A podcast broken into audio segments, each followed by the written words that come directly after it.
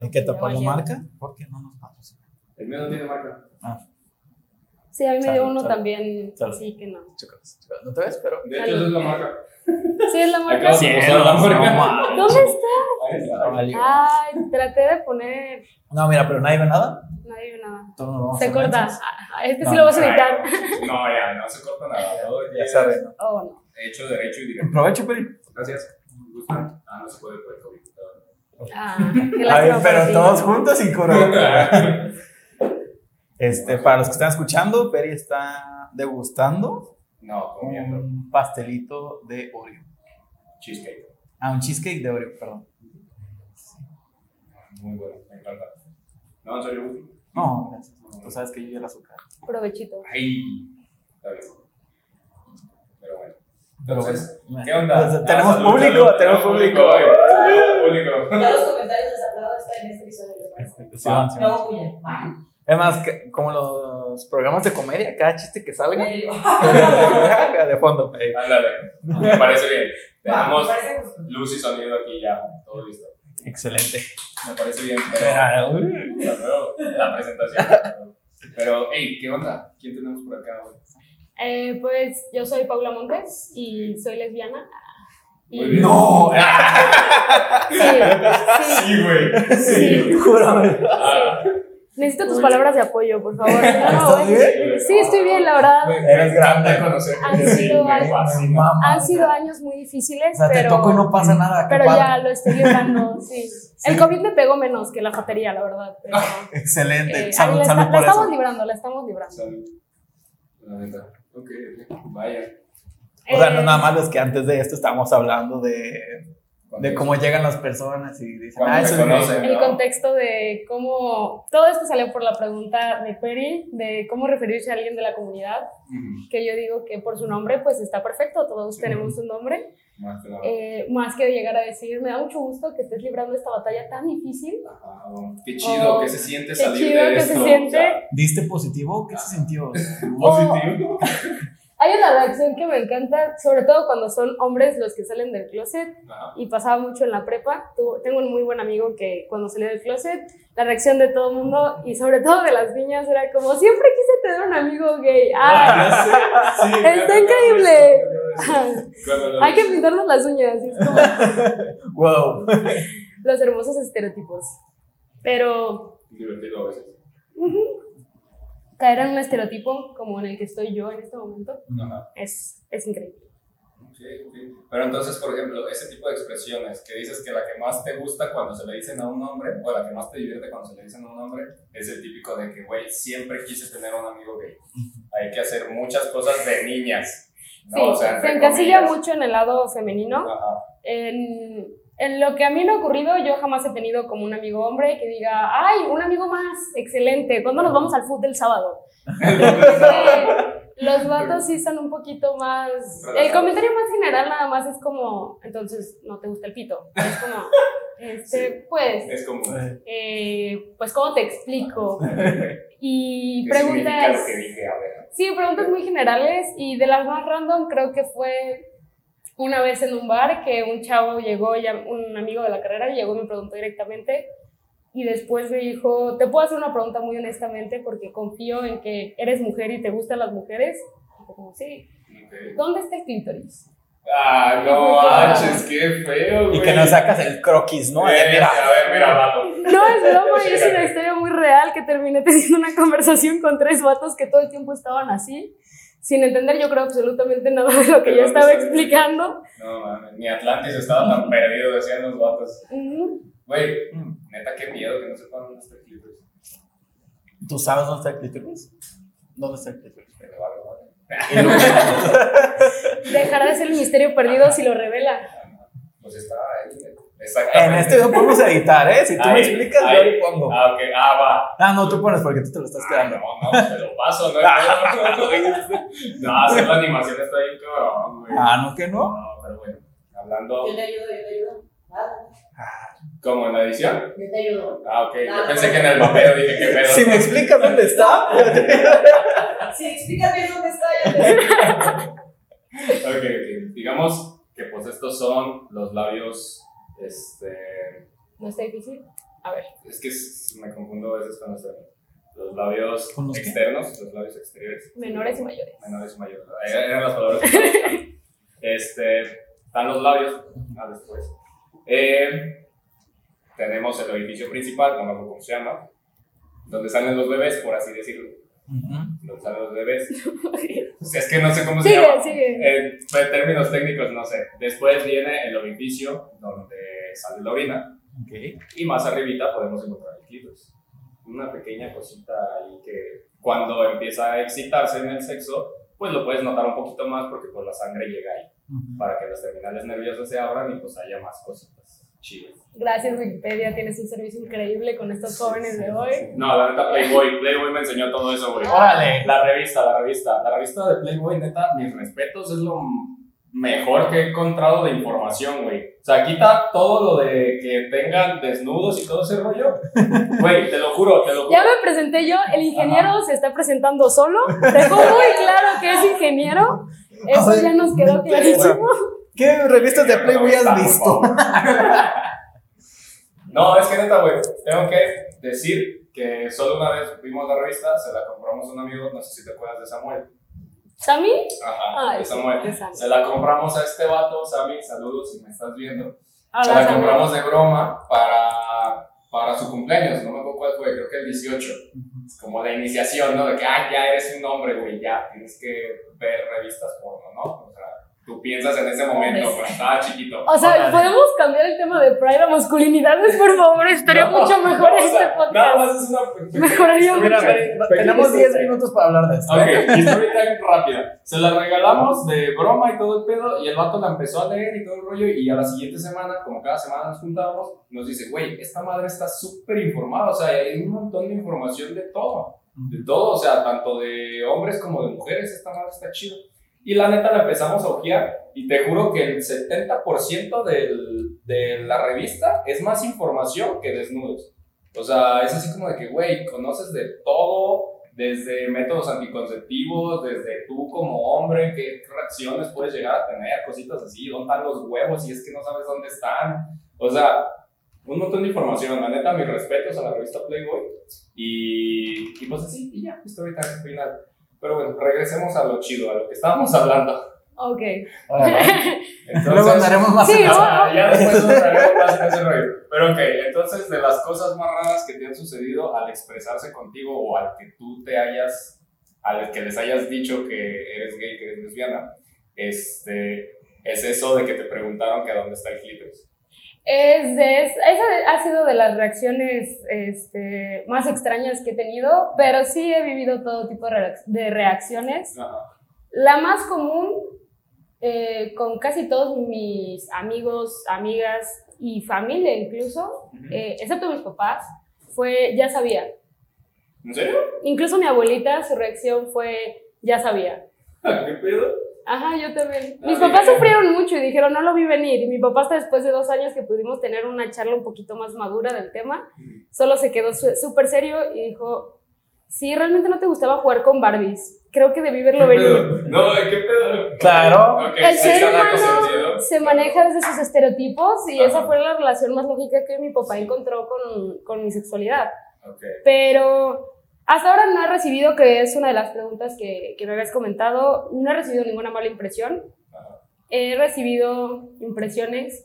Este, bueno, mi mejor amiga eh, fue una reacción muy chistosa porque salí del closet con ella y me dio como un pet talk, pero muy como heterosexual, heteronormado, como, ah, este, no, pues, está súper bien, me encanta que te aceptes, me encanta, me encanta tu forma, wow. No, tú sabes que yo siempre para ti, yo, yo te he no, amado ¿eh? desde hace años, esto no cambia nada en nuestra relación, tú, tú sigues siendo para mí todo, nada cambia. Me dio una charla de una hora. eh, cuando son esas charlas sí es un poco incómodo porque comienzan a ser repetitivas las personas también y tú solo te quedas como, sí, Sí, ya, Sí. ya. perdón, perdóname por Sí, haberte dicho, ya, deja de torturarme. Ajá. Solo te dije, soy lesbiana, no, güey. no quería un mole, o sea. La parte, la parte divertida de esta historia es que a la semana ella salió del closet. Sí, después de darme toda una charla de una hora, llegó a la semana y me dijo, tengo que hablar contigo. Y le dije, ¿qué pasó? Y me dijo, me gusta una mujer. Oh, por Dios. Y yo solo pude hacer lo que cualquier buen amigo. Eso. Me cagué de risa. Me cagué de risa y se lo dije, está bien, yo te acepto. Yo te acepto tal y como eres, nunca va a cambiar. Qué Mi bueno amistad es muy honesta. claro. Tú sabes que te voy a apoyar y defender. Yo sigo siendo tu amiga, no te voy a ver diferente. Ya se te veían, ¿no? Eh, Sí, ya. Otra de mis mejores Des- amigas. Después de esa charla que Sí. tuvimos, ya. Después de esa charla me veías raro, ¿no? Sí, sí, ya, ya te veía de frente. Algo había sentido por ahí. Pero sí, esa también fue una reacción muy simpática. Mi hermano chico también me dijo que ya, que ya lo sabía. De hecho, cuando salí más masivamente del closet, yo creo que el 80% que recibí fue un ya sabía, o ya se veía venir, o ya lo sospechaba. y Pero, yo ¿tú no- qué crees que vieron? Pues lo que se ve no se pregunta, como diría Juan Gabriel. Ah, buena referencia, me encantó. Lo dijo muy bien, así que cállese los hijos. No, es que, es que, por ejemplo, a mí también me han dicho muchas veces que si soy gay. Sobre todo por Sí. a cómo muevo las manos. Es que. Bueno, no me acuerdo Sí. mucho, pero yo a veces cuando explico estoy de que no, es que mira, así, así, así. O sea, muevo mucho. O sea, aquí Vane, Vane, es Vane bendito. Mira, no creo que sea tanto por Mi eso. abuela, o sea, Te voy a decir por qué, porque yo también pensé. yo también pensé que eras gay. Pero no porque movía las manos. ¿Estuviste en el SETI? Claro. Sí, somos Ah, ahí está el problema. no, es broma. Tecnólogo e ingeniería. Mucho humor. Para acabar de chingar. No, yo anduve con un amigo de Peri, que fue mi primer y único novio que tuve en la vida. Este, no he sabido nada de él en años. Ah, un saludo, Hasta espero que estés. Sí, sí sigue ahí. Bueno, ya No no sé nada de él. Yo Un saludo, ojalá estés viendo esto. Saludos. Te amo Ojalá mucho. Ay, pegué el micrófono. Eh, ay, ¿cómo que sigas vivo? Ah, no sé, ya no contesta los mensajes. Pues está en No, güey. África, tiene un número africano y habrá africano ahora. Habla africano y anda con las celos. No, eso fue muy pero mal, era algo que ocurría mucho y él siempre se quejaba este, de que siempre le hacían comentarios así también. Ah, Que es que sí, muchas pasa. veces. Y él lo molestaba, porque yo llegué a salir con sus amigos, entre ellos este señor de aquí. Y, y uno de, la, de los temas con los que lo molestaban era que, incluso cuando me conocieron, era como, ay, pensamos que eras foto. y pues, No, es que nada más le decíamos de que ría. Pero no, no, la neta nunca pensé que fuera. Eh, Tú sí, porque siempre ibas bien peinadito. ¿por qué asumen no, la pero- higiene a ver, de hombres espera. con ser homosexual? No, O sea, checa, checa, Yo también me voy a defender, pero quiero escucharlo hablar. O sea, en mi defensa, no yo en un tiempo pensé que él también. Así Ajá. que en su defensa, nada defensa. todos, todos parecíamos en algún momento. Era algo En muy del. Juan. No, era, era algo muy del SETI. En el SETI sí era muy común que, Que había. Que parecía- no, que muchas personas, o sea, si los, los hombres del SETI pensaban que eran homosexuales. Ah. Bueno, acá, sí, en tecnólogo, sí. Acá en ingeniería, yo, yo, yo pensé, no porque movieras las manos, sino porque cuando te expresabas, te ponías así como que muy derechito y sacabas las pompis. y empezabas a hacerle así como, ¿sabes? Como, entonces, así como, ¿Cómo? aunque suene mal, aunque suene estúpido, un poco afeminado te veías. Ok. Entonces era así como de que, ok. ¿Y por qué te ves así todo tiernecito y bonito? Y Ay, qué bonito. o sea, la neta, la neta, yo por eso te pensé. Tómalo como un cumplido, porque claramente tienes nalgas. Él lo notó. Gracias, gracias. Así que tómalo más como Tengo nalgas. O sea, nalgas, buen porte. Ajá. Tiernecito. Tiernecito, explico Sí, así. bien peinado. Bien peinado. Ah, y siempre usaba zapatos. Eso sí me gustaba. No creía que fueras gay zapatos. por eso, pero me gustaba que usaras zapatos. Y ya. A mí, de hecho, porque siempre huelo bien también. Sí. Y dije que un Sí. hombre huele Ah, mal. o sea, sí, es que comúnmente, se, comúnmente se tiene la idea de eso, de que pues un hombre, hombre, Ujú. es este, huele feo y es feo. ¿no? Mm, o sea, por, por desgracia, pero sí. Ajá. O sea, siempre se ha pensado eso. Entonces, alguien que sea contrario a eso, es ya. Es que ellos entran en el tema de los estereotipos, de lo que crees que es el constructo de una masculinidad y del hombre cis hetero, y lo que, a- de acuerdo a la perspectiva con la que Peri creció de lo que es un hombre cis hetero, tú no encajabas. Por lo tanto, antes de dudar de cualquier cosa, va a dudar de tus preferencias sexuales.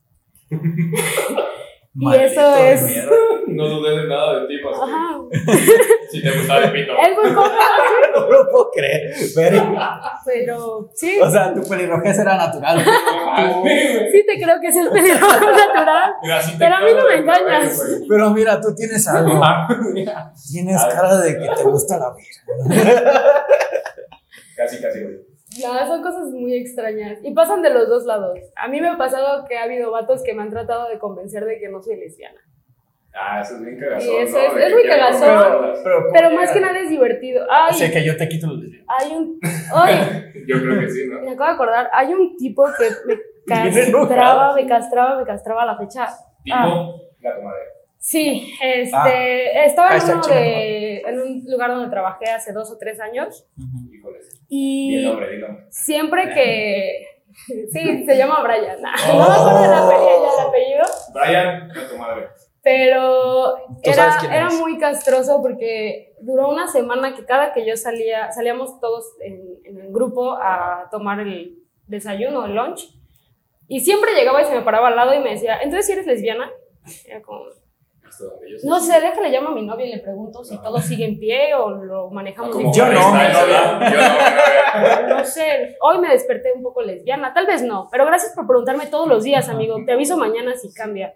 Si cambia de parecer, Y- seas el primero. Normalmente como que llegaba con su comentario pendejo del día, lo mandaba a la fregada y yo seguía conversando con, con otro amigo que yo tenía. Ah. Este, hasta que los comentarios empezaron a escalar y escalar y escalar de nivel a el típico comentario de, ¿y si hacemos un trío con tu novia? ¿Cuánto que yo le quito lo homosexual a las dos? Es que no han probado una verga de verdad. Y la mía es la que de verdad los va a hacer sentir y la chingada. O sea, para eso en pasillitos pequeños para ir a la, a la cafetería y tener ese güey al lado y estar con cara de, ya lárgate, por favor. Wow. Entonces, ¿Sabes cómo es muy incómodo. Así, pero. Ujú. Es bastante incómodo y se detuvo, creo que hasta el momento que lo confronté y le dije, ya me tienes hasta la madre, neta, ya déjame en paz, búscate algo mejor que hacer. Eh, pero él en su mente realmente creía que él tenía esa mágica habilidad con su little one, ajá, de, de cambiar la sexualidad de una mujer solo De que porque- sea, lo ves y dices, tiene razón, ya se me quitó el. Sí, sí, sí, claro. Me Sí. imagino que eso pensaba. Ajá. Es como una píldora, ¿no? Mágica que te ayuda. Sí, no. Literal, una píldora. Cada noche me iba a dormir pensando, Brian, tal vez sí lo logré. Tal vez él sea justo ese hombre. Tal vez Que he esperado mi toda mi vida. ¿no? Tal vez, solo tal vez. Pero claro que no, era, era muy detestable y, y ese es el tipo de personas que, que es como lo más castrante que te puede pasar. O sea, el vato que es insistente, insistente, insistente y cree que puede cambiar de alguna forma una cuestión que es completamente tuya y que creo que va más allá de que llegue alguien y te lo cambie o algo. Es algo muy personal. Entonces, o sea, incluso la misma decisión o la cuestión de el- la orientación sexual, yo no creo realmente que haya alguien ni 100% homosexual ni 100% heterosexual. O sea, yo creo que existen personas que se atraen por personas y surgen cosas. Yo lo que he averiguado a lo largo de mi vida y con mi propia experiencia es que puedo tener vínculos sexoafectivos solo con mujeres. Y eso es lo que me inclina a reconocerme como lesbiana, porque no puedo tener vínculos sexoafectivos con hombres de la misma forma. Pero eso no quita como ir por la calle y decir, Peri tiene unas nalgotas. No. Tenemos a alguien que está de acuerdo. Este, sí, o sea, pero decir que alguien es guapo y que es algo no, que está acá bien papi o bien mal, pues eso no quita. Sí, no ya- cambia tu orientación sexual. Ajá, creo que... Es nada más eh, aceptar que alguien puede estar mejor que tú, o sea, yo a Peri y digo, no manches. ya. O sea.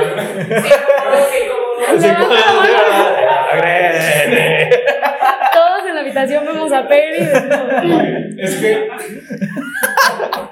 No más mamón fue. Así como de que se está atragantando o qué pedo. No, O, qué te estás imaginando. con de, Mm. sí, sí, te prendo el motor, no sé, o sea, cuando quieras. Wow, wow. No, pero no. Wow, wow, wow. Eso ya estuvo muy de más, ¿eh? Sí, ya, ya. Eso no estuvo bien. Ah. Esto sigue siendo un podcast respetable. Es un podcast respetable. Bájale, bájale, bájale. Es un ambiente familiar. Claro, claro, no, perdón.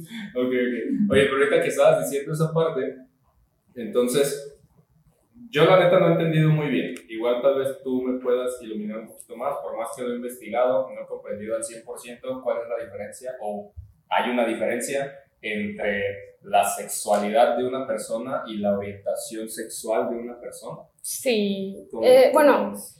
Creo aquí eh, me, lo, me lo dijiste por WhatsApp, que es la pregunta sobre la orientación y la identidad sexual. Ajá, exactamente.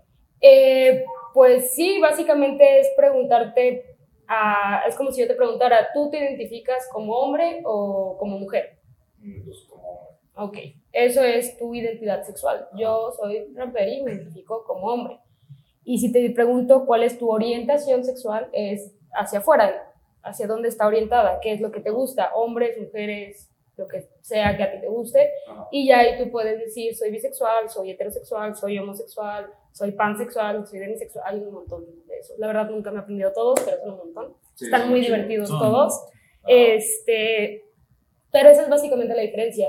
Y obviamente lo que estamos viendo ahorita socialmente, que es esta cuestión que se está rompiendo más, es que ya no es hombre y mujer. Ya Ajá. tenemos nuevas identidades sexuales Que eh, a mí se me hace muy chingón el que lo investigues porque está muy chido el saber cómo acercarte, sobre todo con las identidades eh, trans, que se reconocen como hombre o mujer trans. Y esa sí sería la parte donde, por ejemplo, cuando aquí dices cómo referirse a alguien de la comunidad, que yo te digo pues por su nombre, eh, eh, normalmente cuando tengas duda, yo te recomiendo siempre pregunten. O sea, siempre pregunta, oye, solo por duda, ¿Cómo eh, te- o- sí. ¿Cómo él, ella, ¿cómo prefieres? Y Eso- eso normalmente una persona no se va a sentir ofendida porque se lo preguntes, Ajá. porque es mucho más cómodo dejar eso claro desde el inicio. Hay personas que desde el inicio, pues, cuando se presentan, este, ah, pues, podría ser como, ah, soy Paula, pero a mí, conmigo te refieres como él, porque me siento más cómodo hablando de mí así. Entonces, puede ser eso, si llegas a tener dudas, siempre es mejor preguntar, a estar solamente Suponiendo. suponiendo, divagando. o- ¿Y tú cómo prefieres? Yo prefiero ella. Yo me sigo ident- identificando, o sea, soy mujer lesbiana. Eh, ya luego exploramos a ver qué sale, pero hasta ahorita Hasta nos mantenemos. Sí, porque por ejemplo, con mi identidad, eh, con mi orientación sexual, cuando yo salí, salí como bisexual al inicio. Y este, yo tenía 16 años. Porque nunca había explorado eso, porque eran temas nuevos para mí.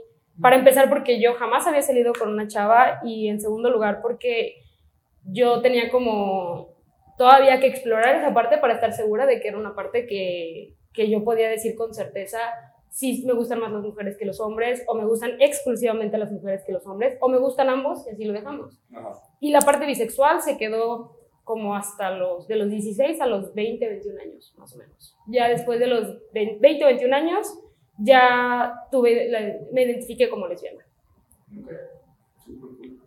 O sea, en tu etapa bisexual, Pues bueno, no sé si esa mal. cuestión de las etapas, pero- para mí sí fue una etapa Ajá. de mi vida, yo lo plantearé de esa forma. Fue una etapa de mi vida en la que yo estaba en una exploración y Eso. yo seguía saliendo con hombres y seguía saliendo con mujeres y pues yo hice mi estudio empírico de que la cuestión emocional, afectiva, sexual, qué me gustaba, qué no me gustaba, en dónde me identificaba más, en dónde me sentía más cómoda sobre todo. Porque creo que, o yo tengo amigas que se identifican como heterosexuales, pero por ejemplo a veces la parte sexual no se sienten tan cómodas con los hombres, pero tampoco les gustan las mujeres. Entonces es como una chamba enorme explorar toda tu sexualidad y ser muy honesto y honesta contigo respecto a la cuestión afectiva, des- desde la cuestión sexual, desde la cuestión de si me siento cómodo o cómoda saliendo con alguien. A mí me costó muchísimo trabajo, ya cuando tuve una pareja mujer, agarrarme de la mano en la calle, por ejemplo. Yo tenía mucho miedo. Y eh, creo que de violencia nunca llegué a vivir nada de, de violencia en la calle, o sea, nunca llegué a escuchar como Pero algo muy... ¿cómo?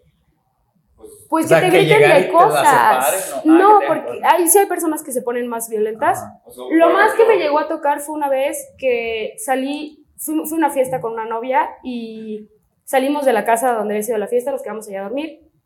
Estábamos esperando el camión Y ella traía audífonos y yo estaba revisando algo en el teléfono y estábamos esperando el camión. Y un, este, un señor de los que acomodan los carros ahí en Santa Tere nos empezó a gritar de cosas. Entonces yo solo volteé a ver, a asegurarme de que no se fuera a quitar los audífonos, porque yo sí estaba escuchando todos los insultos y alcanzaba a escuchar de que váyanse de mi barrio y vienen a infectar mi, mi lugar y que no sé qué, hay un templo aquí, no les debe... Ni estábamos de la mano, ni estábamos nada. Literal, estábamos esperando el camión y, y el- eh, había tráfico por suerte, pero estaba como queriendo cruzarse. Eso fue lo que a mí me asustó. Y ya como que cuando se detuvo el tráfico, llegó el camión y nos alcanzamos a subir el camión y al final ya ella me dijo, nos estaba gritando algo y yo dije, no, no, no eran nosotras, tú tranquila, súbete. Pero duró un ratote gritando de cosas y ahí sí hay un miedo de que no sabes si se va a cruzar, no sabes si te va a agredir más o te preocupa incluso si otra persona se le va a unir. Porque nadie hace nada, la gente solo pasa y se le queda viendo. Obviamente escucha los mismos comentarios y también te preocupa como pues, ahorita va a llegar otro o, o alguien que escuche va a ponerse a gritar también, si le va a ser fácil. Entonces, Sí, sí, es el pedo. Por ejemplo, que más creo que es más común, o por lo menos yo he escuchado más casos, de que a los hombres homosexuales pues, es a los que más atacan. Ah, sí. Entonces, pues ese tipo de, de violencia, eso es lo que se refiere, que les empiezan a gritar de cosas o hasta les, pues por ejemplo, les avientan ácido y sabe qué tanta madre, casi casi como lo que les hacían a los negros este, hace muchos años también, pues, se lo siguen haciendo a las personas homosexuales de hoy en día. ¿Qué dices, güey? O sea, este, qué pedo, ya, neta, llegar a ese límite, estás, estás muy mal, estás muy enfermo o estás muy tonto. Una de dos. Oye, y me salieron dos preguntas. dime, Este, uno, terminando tu etapa bisexual, donde exploraste, experimentaste, hiciste, deshiciste, ¿cuándo te diste cuenta de que, oye, ¿sabes qué? Soy lesbiana. ¿cuándo me di cuenta? O sea, ¿cuándo, cómo, ¿De qué Eh, forma? de qué forma? en unos talleres que este, trataba muchos temas como con todas estas cuestiones de, de mí, de, de quién soy, de qué quiero, de cuáles son mis proyectos y todo. Este, ahí se trabaja mucho como desde la cuestión del yo hacia afuera, quién soy yo y qué tengo que ofrecer al mundo, pero se maneja mucho desde la parte de incluso cuando te presentas, el validarte, decir yo soy una mujer o yo soy un hombre, y me hizo como pensar un montón de cosas y en uno de esos procesos, en una dinámica, me cayó, o sea, no me cayó porque ya lo sabía, pero yo muchos muchos años mantuve todavía esa parte bisexual por miedo más que nada, sobre todo en mi casa. Mi mamá no ha aceptado, to- todavía no lo acepta por completo. Y en esa etapa como que el seguir manejando bisexual en mi casa me evitaba más conflictos con mi mamá. Y a la vez como que le dejaba una esperanza a mi mamá de que algún día me iba a arreglar. Y era como muy complicado para mí desde la parte de decir no quiero como matar las esperanzas de mi mamá y fue un trabajo interno muy fuerte para decir yo no soy responsable de las expectativas que mi mamá tiene sobre mí mi mamá es responsable de sus expectativas y por qué las tiene y yo soy responsable de mi felicidad y la única cosa responsable que yo puedo hacer es aceptarme como soy y que el mundo ruede y que el mundo gire y a ver cómo y me acuerdo que salimos ese día de la dinámica y yo estaba muy emocionada porque me acababa de dar cuenta de eso. O sea, ya lo sabía en el fondo, pero por primera vez siento que se había acomodado todo y ya lo aceptaba como plenamente. Y me acuerdo que salí y estábamos en casa de una amiga como festejando que habíamos salido y un amigo me pidió que lo acompañara al carro y yo iba como muy pensativa y me dice, ¿qué piensas? Y yo me quedé súper seria y fue como, pues, soy lesbiana. Y, y me emocioné mucho. Y el gato se sacó de pedo y me dijo, ya sabía. Dije, pues sí, güey, pero yo no. o sea, yo me acabo de enterar. Me, me estoy sintiendo muy bien por eso. Me acabo de reafirmar. Y este llegué, pedo. sí, me acabo de reafirmar y para mí fue un día muy importante porque más allá de darme cuenta o no darme cuenta fue el aceptarme. Y el aceptarme para mí fue motivo de celebración y de compartirlo con alguien. De hecho, mi amigo me dio risa porque como que él lo tomó por otro lado, como que él pensó que estaba, estaba saliendo del closet con él. Me dice, sí, yo te acepto. Tú sabes que yo jamás he tenido un problema con mames, eso. qué feo. ¡Qué buen pedo! Otro hermano más. Un pro. Vamos al vemos fútbol el sábado. y, y, o sea, realmente pasó a segundo plano la forma en que él lo tomó porque yo estaba muy feliz con que lo había aceptado. Y ya de ahí no, O sea, ya no hubo un regreso a la cuestión de... Billete, Ajá, en ciertos, sí, o sea, no creo o no veo ahorita viable, o por lo menos, o sea, creo que todos los seres humanos cambiamos y estamos en constante crecimiento y aprendizaje. Sí. Nunca me he cerrado a la idea, tampoco es como, no, los vatos, no, jamás. O sea, creo que solamente tendría una carita de payaso si un día termino casada con un vato teniendo dos hijos y un perro en una casa con mucho jardín. Te, te Este- cuando pasa eso en este podcast. Vamos a tener un nuevo podcast de, de si era una etapa amigos en verdad. No, no creo que Cambiar podría, creo que aunque estuviera casada con un vato, seguiría, sería algo muy extremo, pero seguiría siendo lesbiana. O sea, esa parte como que no creo que cambie. Y igual no me cierro, o sea, no me cierro a que eso pueda llegar a ocurrir en algún momento. Pues como dijiste, ¿no? O sea, te atrae las personas, Ujú. sean el sexo que sean, sean el sexo Sí. que se identifiquen, te atrae. Y Sí. ya, chido. Si hay algo más afectivo, pues a huevo, se arma de todas maneras. Entonces, pues, como lo que también nos decía Brenda ya, pues, o sea, uno va aprendiendo de su pasado y todo el tiempo estamos cambiando. Ah, Sí. claro. Este, bueno, ahora me siguió otra pregunta, pero ahorita. Este, con relación a la primera, ¿perdiste mucha gente? ¿Conociste mejor gente? ¿Cómo estuvo ese proceso? Fíjate que yo no creo que perdiera gente. La verdad, cuando yo estuve en mi proceso de darme cuenta, y bueno, de aceptar más que nada, porque creo que cuenta me di desde una edad más temprana, pero tenía muchos miedos y no estaba segura de dónde situar muchas cosas. Y aparte yo empecé a tener más interés ya por relacionarme, como tener una relación y algo, como hasta los 16 años. Entonces, eh, más o menos a esa edad fue cuando empecé a plantearme como esta burbuja de me gustan los hombres, me veo con un hombre, este, cómo me veo en un futuro, con quién, o sola, o con mi perro, no sé, con tres gatos, o cinco o diez, uno nunca sabe. Ahorita voy en tres perros, así que no. Ahí está la meta. Ahí está la meta, ahí está la línea. Casi 25 o tres perros. Para los 27 veremos. otros tres.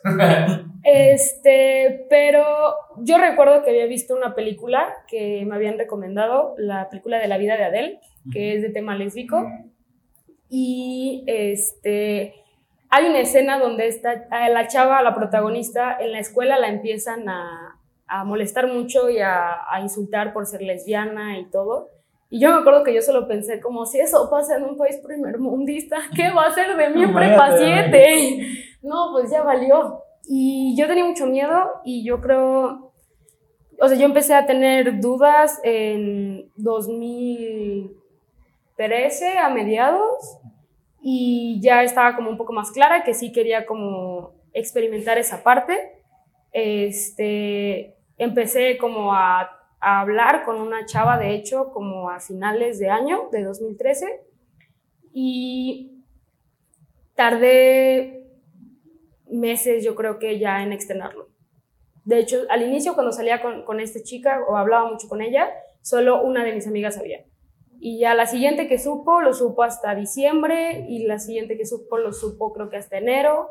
Y fue un proceso como un poquito lento por lo mismo, porque siento que no hubiera podido como decirle a todo el mundo, de haber sabido que todos iban a reaccionar con, ya sabía, como que no hubiera sido Mejor tanta publicaba en. Facebook y así. sí, no, ya. De hecho, hay una historia muy graciosa también de eso.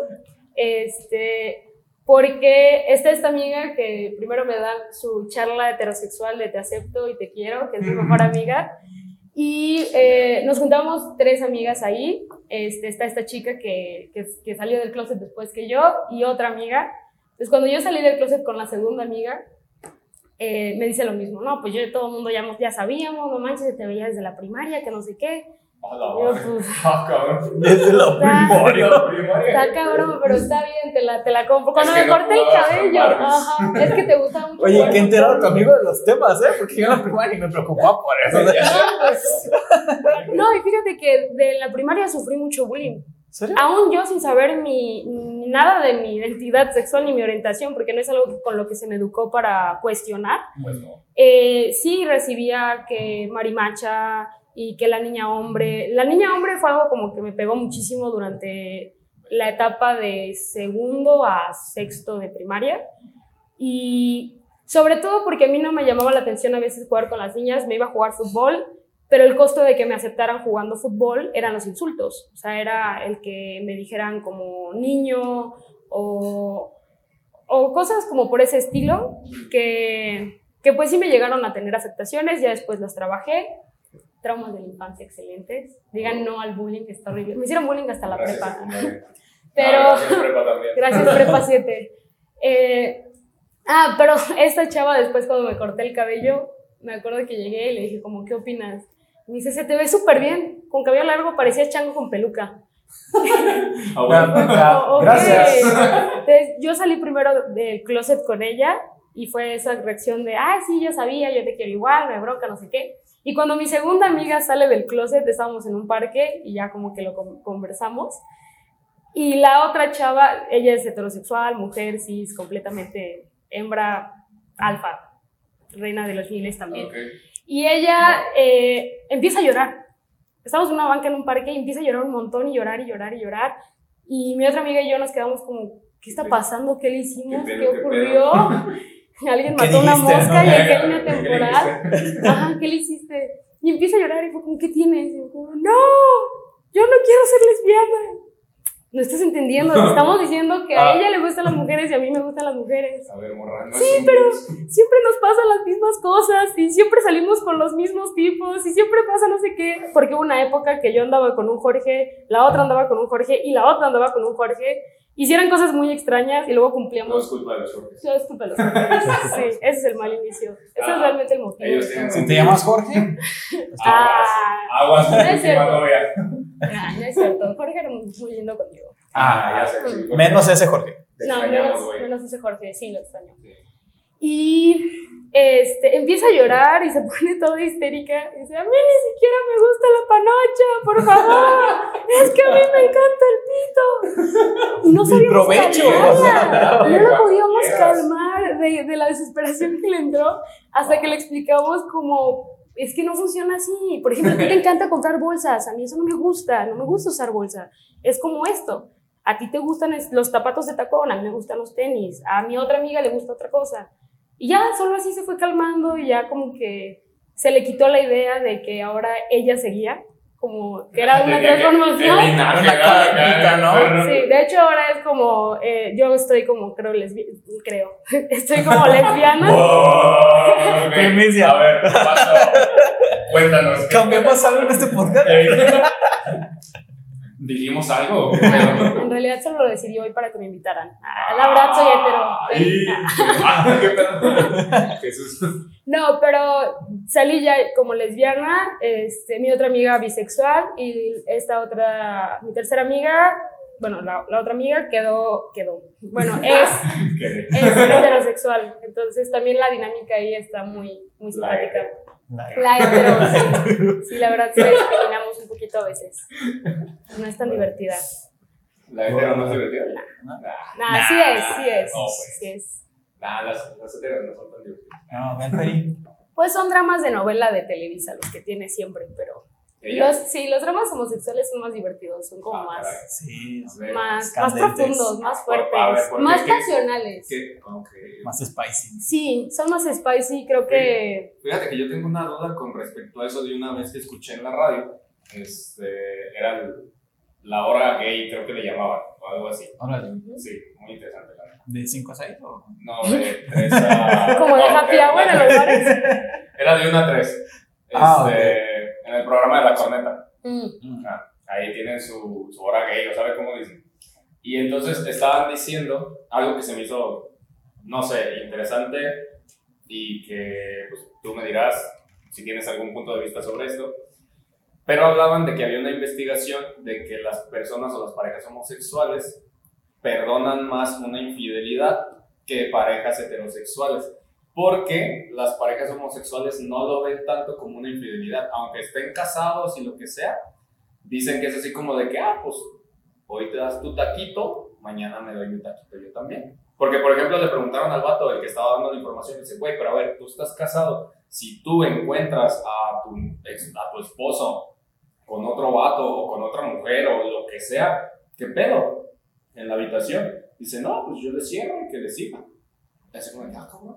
Y pues se quedaron todos, es como que, güey, ¿qué pedo? O sea, y dice, sí, pues es que la investigación dice que como son más abiertos, son de, más, de mente más abierta, eh, no ven esta parte de la, infidelidad, de la infidelidad tal cual, sino que llegan a hablarlo más. Como lo que veíamos en el debate de... de Chicanito. Ajá. Que estábamos viendo de las parejas bisexuales y las parejas heterosexuales, o monogamias, ¿no? Está, está muy, muy bueno tu punto, porque está asociando de cierta forma un poco esta cuestión de la heterosexualidad con el sistema patriarcal, de monogamia, fidelidad y todo lo que esto engloba. Ajá. Y, y realmente es algo que ocurre mucho. Por ejemplo, yo sí estoy más acostumbrada al iniciar algo con una persona, a dialogar los términos de la relación, si va a ser una relación, si va a ser una cuestión abierta, Ujú. eh, y como tú qué quieres, tú qué opinas, tú qué buscas, y vamos encontrando un punto medio que nos sea cómodo, y si está chido, chido, y si no está chido, pues, Ajá. pues no pasa nada, ¿no? Pero, o sea, eso, por ejemplo, mi duda, aquí como para ver un punto de quiebre tal vez que podría haber, este, antes de que tú te declararas bisexual y después este, homosexual totalmente, tus relaciones antes de esto, Heterosexual, monogámica. Monogámicas Sí. totalmente, ya después fue así como de que, oye, vamos a hablar, lo que onda. Sí. Ah, porque también, por ejemplo, yo pensaba eso de que, este, ¿Tú lo has nosotros... hablado con una pareja? No, o sea, Tú andas con una chava, Sí, le dices es- que sea tu novia y tú esperas que sea fiel. Exactamente, o sea, uno como, como heterosexual piensa eso, ¿no? Que dice, oye, pues este, una Nada más tú y relación yo. tú y yo y ya, ¿no? O sea, ¿tú qué piensas? ¿Qué opinas? No tu cara de que quieres opinar algo, a ver, dime. Pasa, pasa, pasa. Estaba en el celular y ahorita que dije, entonces tú asumes la A ver, realidad Micrófonos. La cara. Que te vean, que te y vean. volteó como. Desde el capítulo Sí, 17. por favor. Vane. Aquí, la Vane. Hola. Y, eh, bueno, sobre lo que están comentando, yo digo que damos por hecho porque así nos educaron. Y va con lo mismo que siempre se nos ha dicho que las parejas tienen que ser monógamas y demás. Exacto. Pero creo que realmente no te puedes quejar si nunca lo pones sobre la mesa. Ajá. ¿A qué voy con esto? Que como vas creciendo te vas dando cuenta que las relaciones se marcan o se dictan dependiendo de lo que tú pongas o lo que tú digas, hasta aquí este es mi límite y esto no. O sea, aunque tú des por hecho que esa persona va a serte fiel, si nunca lo hablan abiertamente, puede que nunca sea así, porque para ella a lo mejor lo normal es tener más parejas incluso aunque esté contigo. Ajá. Entonces, sí, solo quería decir eso. Ajá. Dejen sus límites, chicos. que, que todos hemos Gracias. tenido un caso así, Ajá. como, o mínimo El yo sí lo viví, de salir con una persona y después saber que salía con más personas y yo me choqué Ah, cabrón, y no me todavía no andábamos ni nada, solo fue como, ah, pues No. Lo hablamos y me dijo, pues es que yo sigo saliendo con más personas. Y yo como, ah, ok, hubiera estado chido. Me hubieras dicho, que- ¿no? ajá. Yo pensé que estábamos en un proceso como guiado a, a una relación y ver qué ocurría, y ya dialogar la relación, pero, pero creo que es algo que, que ocurre bastante. Y sí es cierto lo que dice que al inicio se, se marcan muchas pautas y hay que ser muy cuidadosos y cuidadosos con esas cuestiones. Por ejemplo, yo leí una cita de un libro, no recuerdo el libro, pero me encantó, que decía, hay que ser muy cuidadosos con los primeros días de una relación, de un noviazgo, de una pareja, de una aventura o lo que sea, porque van a marcar la pauta de un contrato con el que después vas a ser sancionado en el futuro. Tus primeros días van a escribir las cláusulas de lo que la otra persona va a esperar en un futuro de ti. Si tú durante la primera semana todos los días le llevas un jugo de naranja y una manzana a la cama, el día que no lo hagas, te va a acusar de traición. ¿Por qué me traicionas de esta forma? ¿Por qué los primeros días eras así y así y ya la semana ya no lo haces? ¿Qué es esta cuestión del love bumping? Cuando haces un montón de actos eh, amorosos para conquistar, vamos a decirlo de una forma bonita, por no decir cogerte a alguien o para salir con alguien, Sí, sí, sí. y ya justo cuando llegas a esa meta que tú tenías, todo se detiene. Sí, no, o sea, Ya. es cortejo normal que hacemos. Ajá. Y los hombres tienen su cortejo como este muy muy marcado y te lo enseñan desde niño de ábrele la puerta, tú invitas el cine, tú pagas rosas, eso. lleva- ajá. ¿Y qué es lo que aparte tú puedes esperar de eso? Ajá. Esa parte a mí me parece súper interesante porque a los hombres los educaron para decir, si tú das esto, tienes que esperar esto. Ajá. O sea, no es para menos. Y ahí va esta parte que ahorita se está tratando de quitar de la cultura de si alguien te invita a cenar, tú no le debes nada en cuestión sexual. O sea, no hay un acuerdo de, ah, el cine y la cena me salieron en mil pesos, entonces pues te toca pagar de, de esta otra forma. Ajá. O también está, por ejemplo, ahorita que hablas de esa parte, está la contraparte de eso, de que, no, ¿quién es el vato? Sé que es un vato que da conferencias y habla sobre esta parte, de que dice que si, hablando un poquito más de las palabras que él dice, de que, es de que si un hombre invita a una mujer y una mujer espera que el hombre pague todo, dice, ¿por qué el hombre no puede tener derecho de pensar que va a recibir a cambio sexo? O sea, ¿por qué lo pone de esta manera? O lo que yo entendí que es lo que habla. Dice, si tú le estás diciendo al vato que tu tiempo vale a cambio de que él pague todo, dice, pues en ese caso él también tiene el derecho de pensar el que va a recibir algo a cambio por su tiempo de hacer eso, ¿no? O sea, hablando de esta parte, perdón, que te Ujú. interrumpa, este, hablando de esta parte de, de lo que también ya se habla mucho, de tratar de ser como más equitativos o igualitarios, en el, el típico de que, oye, si invito a una chica y ni siquiera intenta el, el de que, oye, pues sabes que yo pongo mi mitad o algo parecido, que a- ahorita muchos los hombres les dicen eso, ¿no? De que si ni siquiera intenta hacerlo, güey, no, pues ya, no vale la pena. O el de, por ejemplo, han salido muchos TikTok que se me hacen graciosos, que es como de que la chica de que, ah, yo te ayudo a pagar, que quién sabe qué, no, que así está bien, no, en serio, yo te ayudo a pagar, y el vato dice, ah, bueno, está bien, y entonces la chica dijo de que, ay, no, que quién sabe qué, o sea, de que Ah, sufriendo sí. de, que, de que sí le aceptó el dinero sí y cositas así.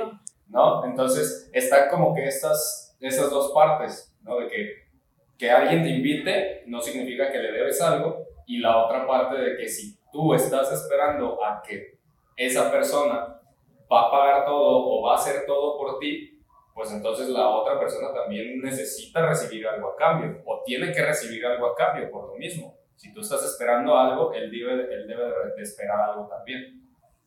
Entonces, está como que esa parte como que muy controversial y muy Está, chocante. creo que por ejemplo ahí está en todo el derecho el güey de pensar lo que se le dé la gana, siempre y cuando no lo ejecute de una forma de que acaba la cita y están los dos en el carro y no, simplemente está en el carro y querer forzar que las cosas. las O cosas. sea, que, o que empiece a mandar esas indirectas incómodas como, oye, pues muy rica la cena, ¿no? Pues ahora su- suena papi o qué, o sea, esas pendejadas. Ah, pues. Ay, Pues, ¿qué onda, no?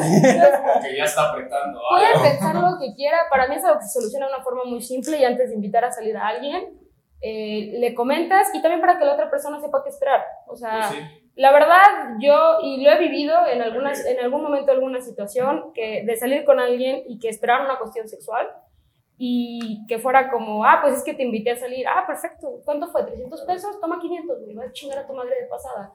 O sea, mi problema no era ese, güey. O sea. ¿Ocupas feria? Yo no. sí, o sea, si ese es tu tema, pues me Pues lo hubieras dicho al inicio, porque yo disfruto mucho eh, simplemente invitar a salir a alguien y tomar un café o salir al cine o lo que sea, lo que pueda ocurrir. Yo no tengo ningún problema, incluso con mis amigos y muchos amigos creo que podrían corroborar eso. Yo jamás he tenido problema en pagar, Ajá. o sea, en salir y pagar y no por eso voy a esperar este, cambio. algo a cambio. O sea, incluso con personas que saben que me gustan y todo.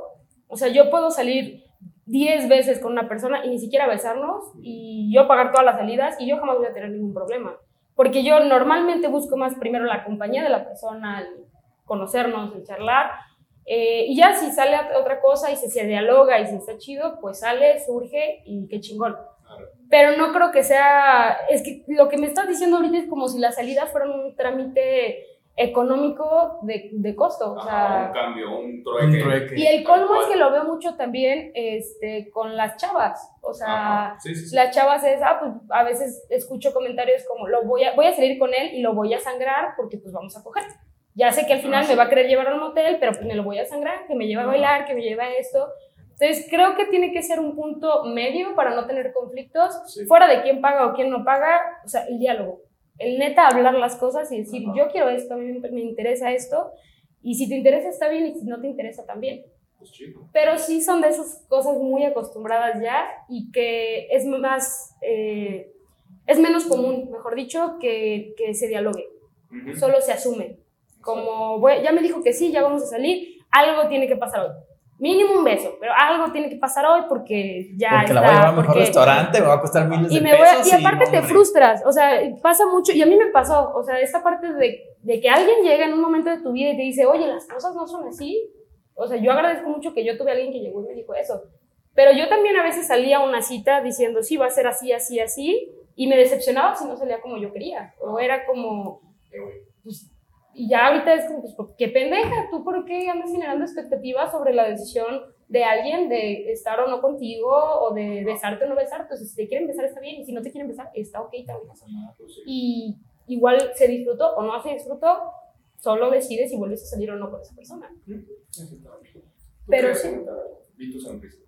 Ah, bueno, dos cositas. Uno, cuando creo que fuiste lo que comentó de dividir la cuenta, Ajá. igual con los TikToks de que se pregunta, ¿vamos a coger esta noche? Y la chica dice, Ah, no, y no. le pone split the ticket. sí, es una. Sí, o sea, esa parte creo que La estamos normalizando. no, Está ajá, muy creo que no, está muy, muy rara esa parte.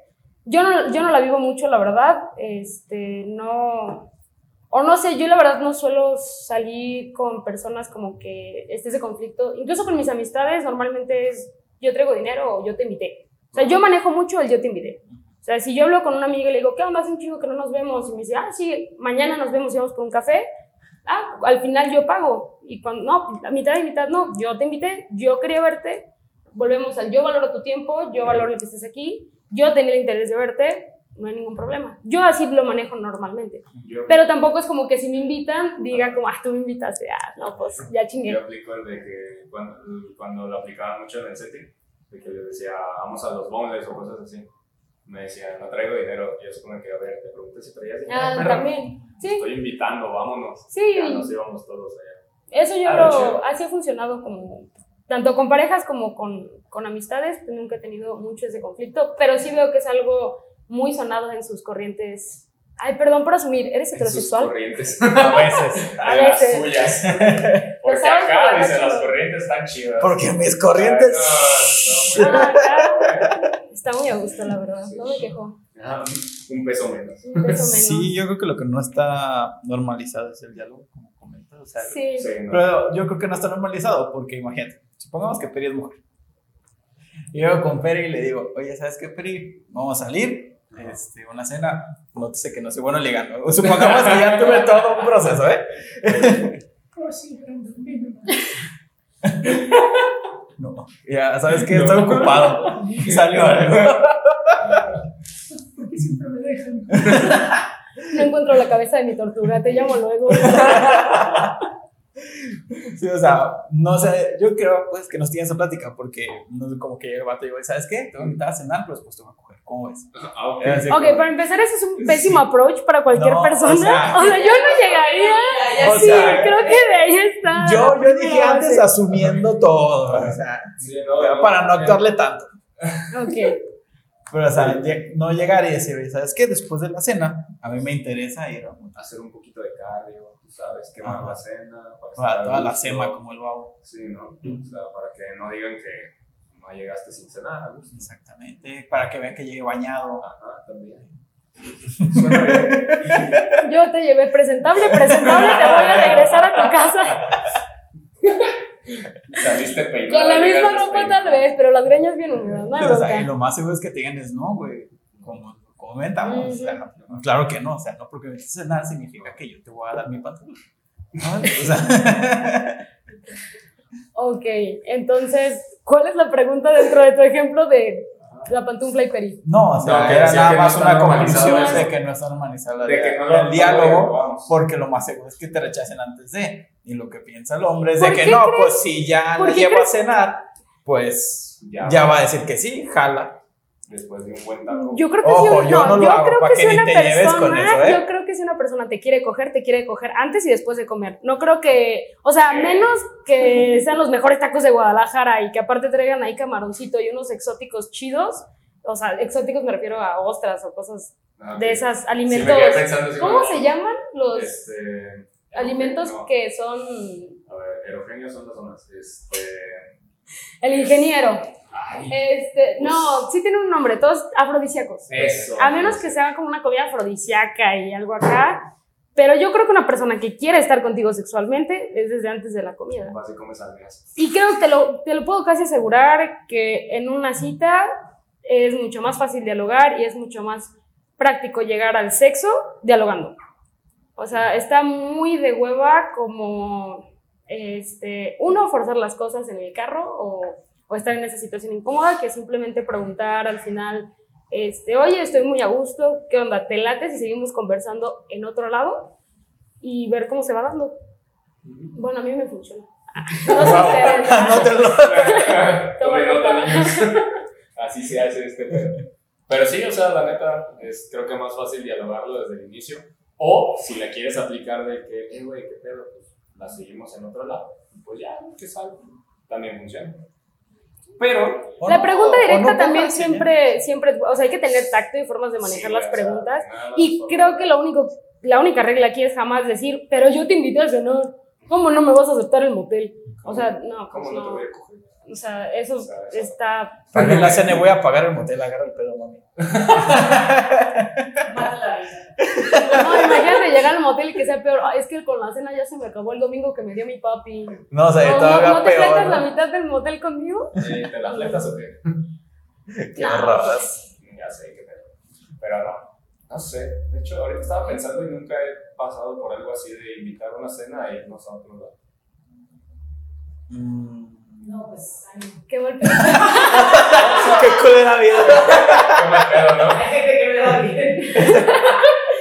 Nunca, Ah, no, tengo ahorita ese problema. Bendito sea Dios, cenamos bien en casa.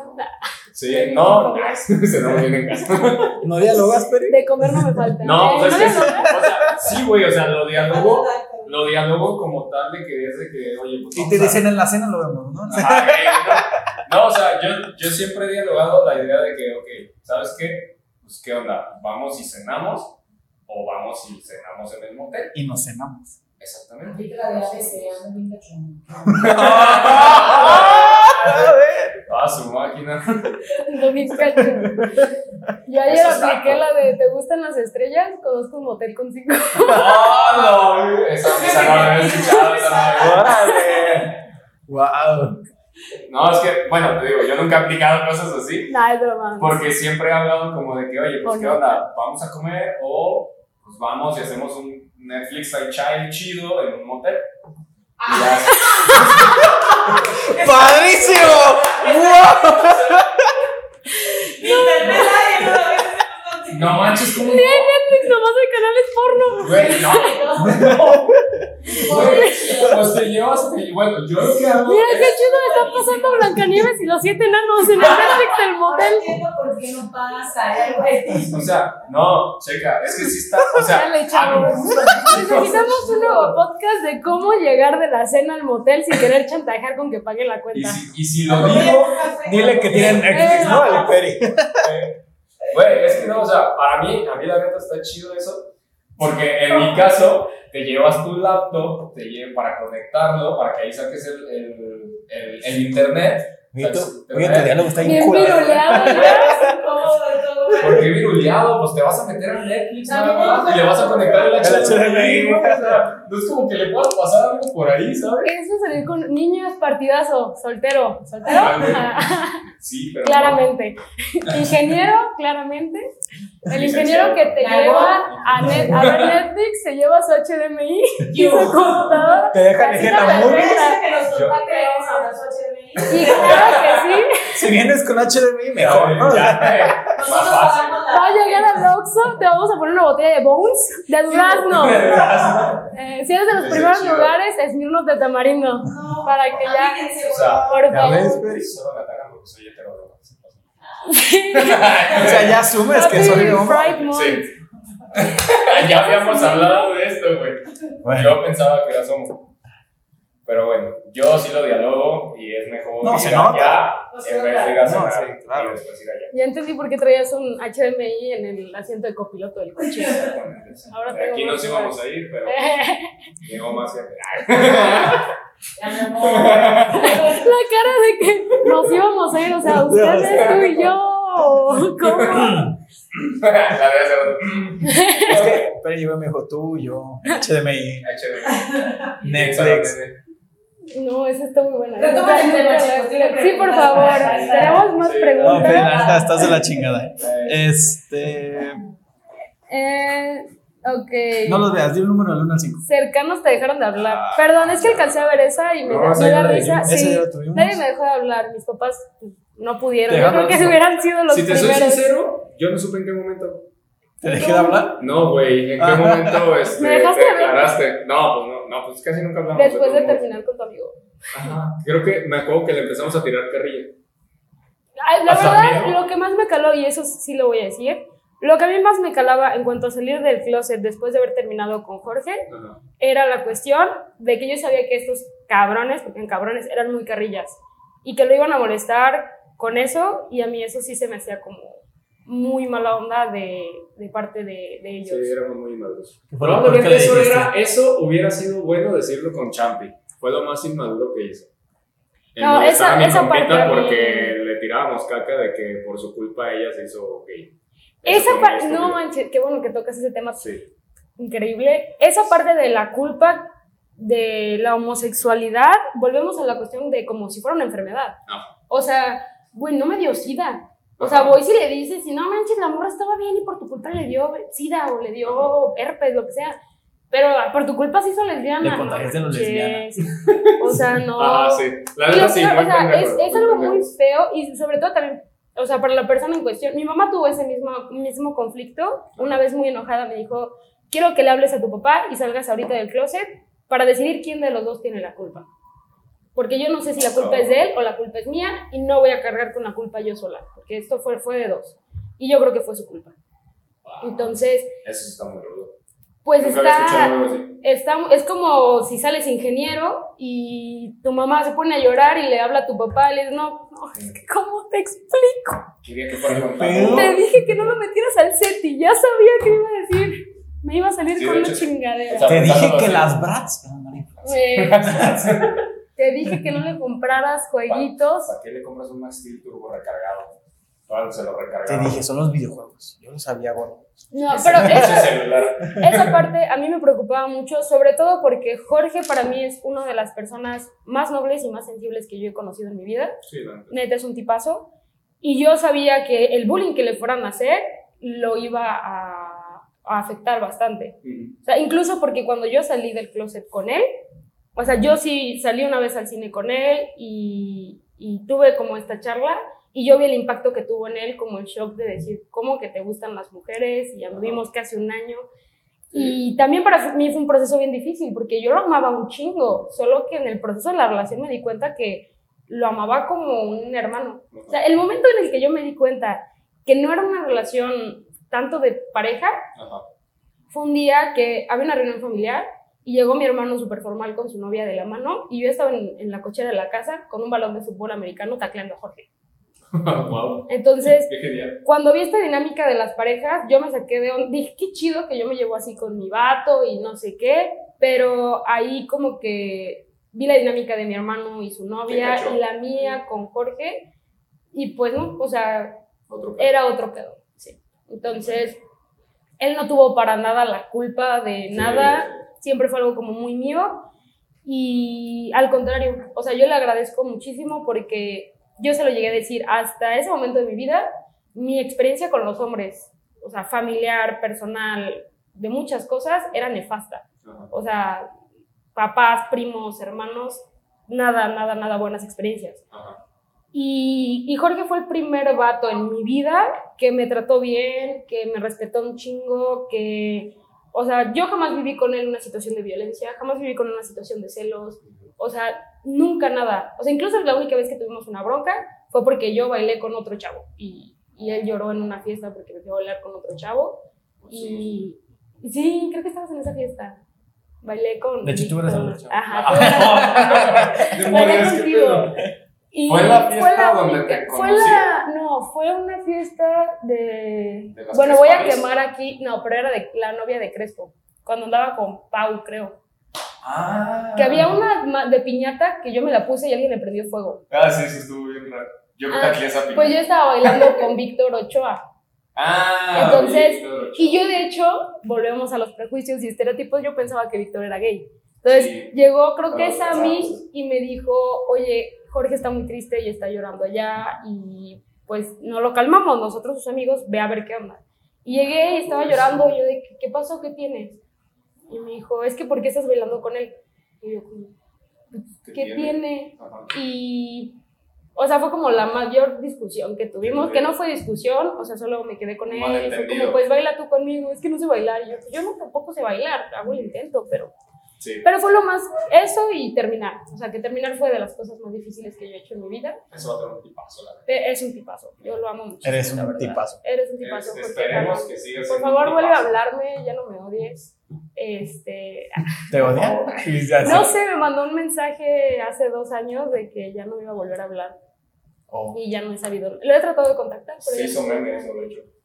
¿eso qué? Se hizo meme ¿De? de esa conversación que sacaste. Ah, sí, de cuando les dije que me dejó de hablar o de. Ajá. Sí, o sea, que lo sacaste como estado y lo agarraron y lo empezaron a mover en muchos lados. Sí, se hizo meme. Yo no supe eso. Sí, nosotros sí. Fue así como de, verga, güey. ¿Por qué todo lo que verga". tiene que ver con Jorge lo bulean? ¿Por qué No, nosotros no eso? nos bulleamos, ni siquiera nos enteramos por medios cercanos a ti, nos enteramos por medios muy lejanos a ti. Fue así como de que, güey, esta madre ya se movió en el SETI, ya se movió en UDG, ya se movió en sabe dónde. Y, o sea, y era la foto, o sea, como que le tomaron captura de pantalla a tu estado Ujú. y, y, pues cuadraba bien perro, o sea, por lo que decía y por lo que escribiste, que no me acuerdo bien cómo era, pero sí te quedabas así como de que verga, güey. Y entonces muchos lo empezaron a usar así como de que, ah, mi ex tóxico y que quién sabe qué y, y todo el pedo, y se hizo medio viral. ¿Qué pedo? Sí, estuvo, estuvo cabroncillo ese pedo porque nosotros nos quedamos así como de verga, güey, ¿Quién ¿Qué era el tóxico, aquí?" él o yo? ¿Eh? Yo era la tóxica de. No, tú fuiste No, la que yo creo que él. Por eso, pero. Ah, no, que él era el tóxico. O sea, que, que el, el que mandaba el mensaje era la pareja tóxica. O la, ¿Pero por qué se hizo yo eso? Es que fue un, un show. Es que- Él empezó. O sea, él ahorita Él, está. te voy a ser sincero, se hizo cienciólogo el vato, Ajá. les lavan el coco bien raro ese pedo, y, y, y totalmente nos, o sea, nos perdimos de él por esa parte. Yo la última vez que supe de él fue porque él quería que yo entrara a lo de la cienciología y me pagó el primer curso, de hecho. O sea, un día me invitó, fui, me dijo, ya está pagado para que lo tomes y no sé qué. Y me acuerdo que me senté con él, vi todo el... Vi los videos y porque me puso en un cuarto a ver el video y todo. Y me acuerdo que yo le dije, ok, solo tengo una pregunta y con esto yo decido si entro o no, con la respuesta. Y me dijo, ah, sí, pregúntame lo que quieras. Y le dije, ¿aceptan a las personas homosexuales? Y me empezó a dar un choro, pero nunca me dijo si sí o si no. Y le dije, solo dime chavo. sí o no. No, es que cuando leas los libros, o sea, eran libros como El Señor de los Anillos de 20 tomos. Tenían No, cuando leas los libros tú vas a entender güey. y no sé qué y ta, ta, ta. Y yo, solo contéstame, ¿aceptan las personas homosexuales sí o no?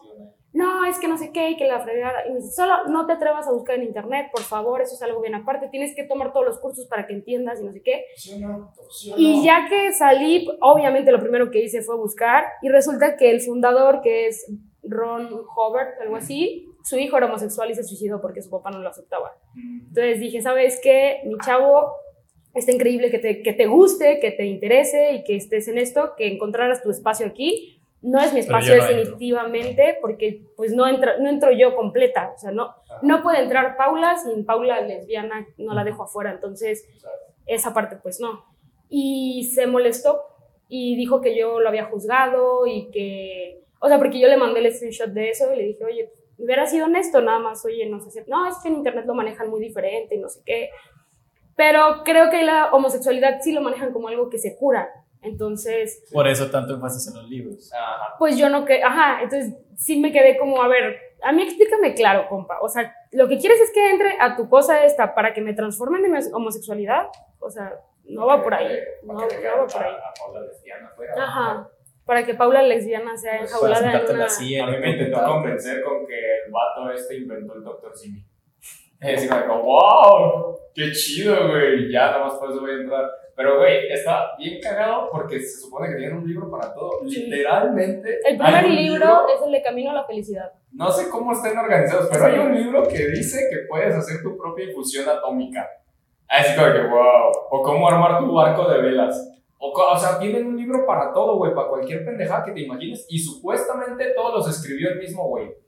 Todos los escribió ese vato y de puras vivencias que tuvo. Así como que, no mames, güey. El vato fue a Chernobyl y se enseñó a hacer fusiones atómicas y ahora sabe cómo hacer un pinche libro de esto o qué. Dices, no mames, o sea, la neta son mamadas.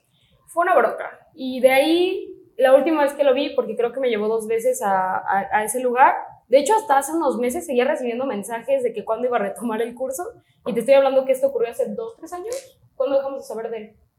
O sea, el año COVID el- ya está de plano. Creo que como en el 2019, no, como en el 2018, nosotros, como sus compas. Ellos yo- primero se alejaron y yo todavía seguía en contacto, porque yo me acuerdo que vi a, a Peri y le dije, oye, ¿tú qué has sabido de Jorge? Y yo había contactado a Jorge, a- an- o sea, tenía menos tiempo de verlo que él. Él tenía mucho más tiempo que no sabía nada. O sea, yo de repente, así como de que la última fiesta que tuvimos, no, yo ya no tomo Ah, alcohol, ya estoy libre de alcohol, que quién sabe qué. Y al- como a las dos, tres semanas, ¿qué pedo? Ya estoy en Miami. Y así como de que, güey, A mí ¿qué me pedo? dijo- ¿En qué momento? La última vez que lo vi me dijo, me van a mandar a África a hacer una cruzada, así les llamaban, voy a hacer una cruzada y les interesa mucho y soy muy buen vendedor de los cursos y no sé qué. Y se fue y lo último, o sea, lo último, último fue el mensaje viral, pero antes de eso todavía me mandó fotos de que había llegado a África, me mandó su ubicación y sí me las aparecía así como, ¿sabe qué parte de África? Ah, sí, decía que su, Y... su, su ¿qué? Su, su, ay, güey, su Creo castillo, su castillo Ah, de sí. Michael Jackson, güey. Decía que ese castillo lo había comprado Michael Jackson y ellos se lo compraron a él. Y que ya... ¿A Michael Jackson qué? No sé si a Michael Jackson o a quien fuera dueño después de que murió. ¿Y qué hace un? No sé. Nunca nos quiso... ¿Cienciologizar? Cienciología. Se supone O sea, que... pero... Es que- 2018. ¿Investiga de todo? No sé, güey. Algún día, si conseguimos un cienciólogo, hay que invitarlo para ver. Puro loco. Eh, A ver. Cienciólogo. Mm. Pero. ¿qué le No, yo sí he investigado mucho de. Ah, es, este fue el último mensaje que me mandó. Querida Paula, decide estar fuera de tu grupo, el cual me daña, ya que es un grupo fuera de seguridad, además que no respeta la propia religión que yo he elegido. Gracias, Jorge Jano. Es una religión. Y Es sí, es una una religión. religión. No, sí, es una religión. Está Eso, ese mensaje religión. fue el que se hizo meme. Este, creo que si no fue el, este fue el último y eso fue en dos- 2019, el 14 de febrero de 2019, porque yo le mandé mensaje. mensaje, yo le contesté todavía como feliz día de San Valentín, este, sí, lo entiendo, solo lo hemos vivido en perspectivas diferentes, al final, al final todos los caminos llevan a Roma. Y en 2020 lo volví a intentar localizar en este número y ya no me, ya no le llegaban los, bueno, me bloqueó porque ya desde estos me envió un mensaje y ya no le llegaban. Pero, Creo que perdió el número o algo así porque después a mí me contactó. ¿Cuándo fue cuando hicimos lo del doctor Peri? Ya para un año, ¿no? Ya casi un año. Lo hicimos en pandemia, ¿no? El año, el año pasado, como para octubre, septiembre. Algo así. Ok. Un, fui a grabar con ellos. Este, me pidieron así como, oye, necesitamos a alguien parecido a ti. Y yo, ah, también. Y me grabaron como doctor y como corredor que se rompía la- el tobillo. Y este, y ¿te acuerdas que me llamaron? Sí. Ah, era ese güey. Me marcó y me dice, ¿qué pedo, Peri? ¿Cómo andas? Y yo, ¿qué pedo? O sea, me, me choqué, me quedé como, ¿eres quien creo que eres? Y me dice, sí, güey, soy yo, quién sabe qué, ¿cómo andas? Y yo como, que no mames, güey. Y digo, ¿qué pedo, cabrón? ¿Dónde estás? ¿Qué, qué onda contigo? Dice, no, estoy acá ya en Sudáfrica, todo un rollo, fue un pedo, que me dejaran pasar, que no tenía una vacuna. ¿Sabes qué tanta madre me empezó a decir?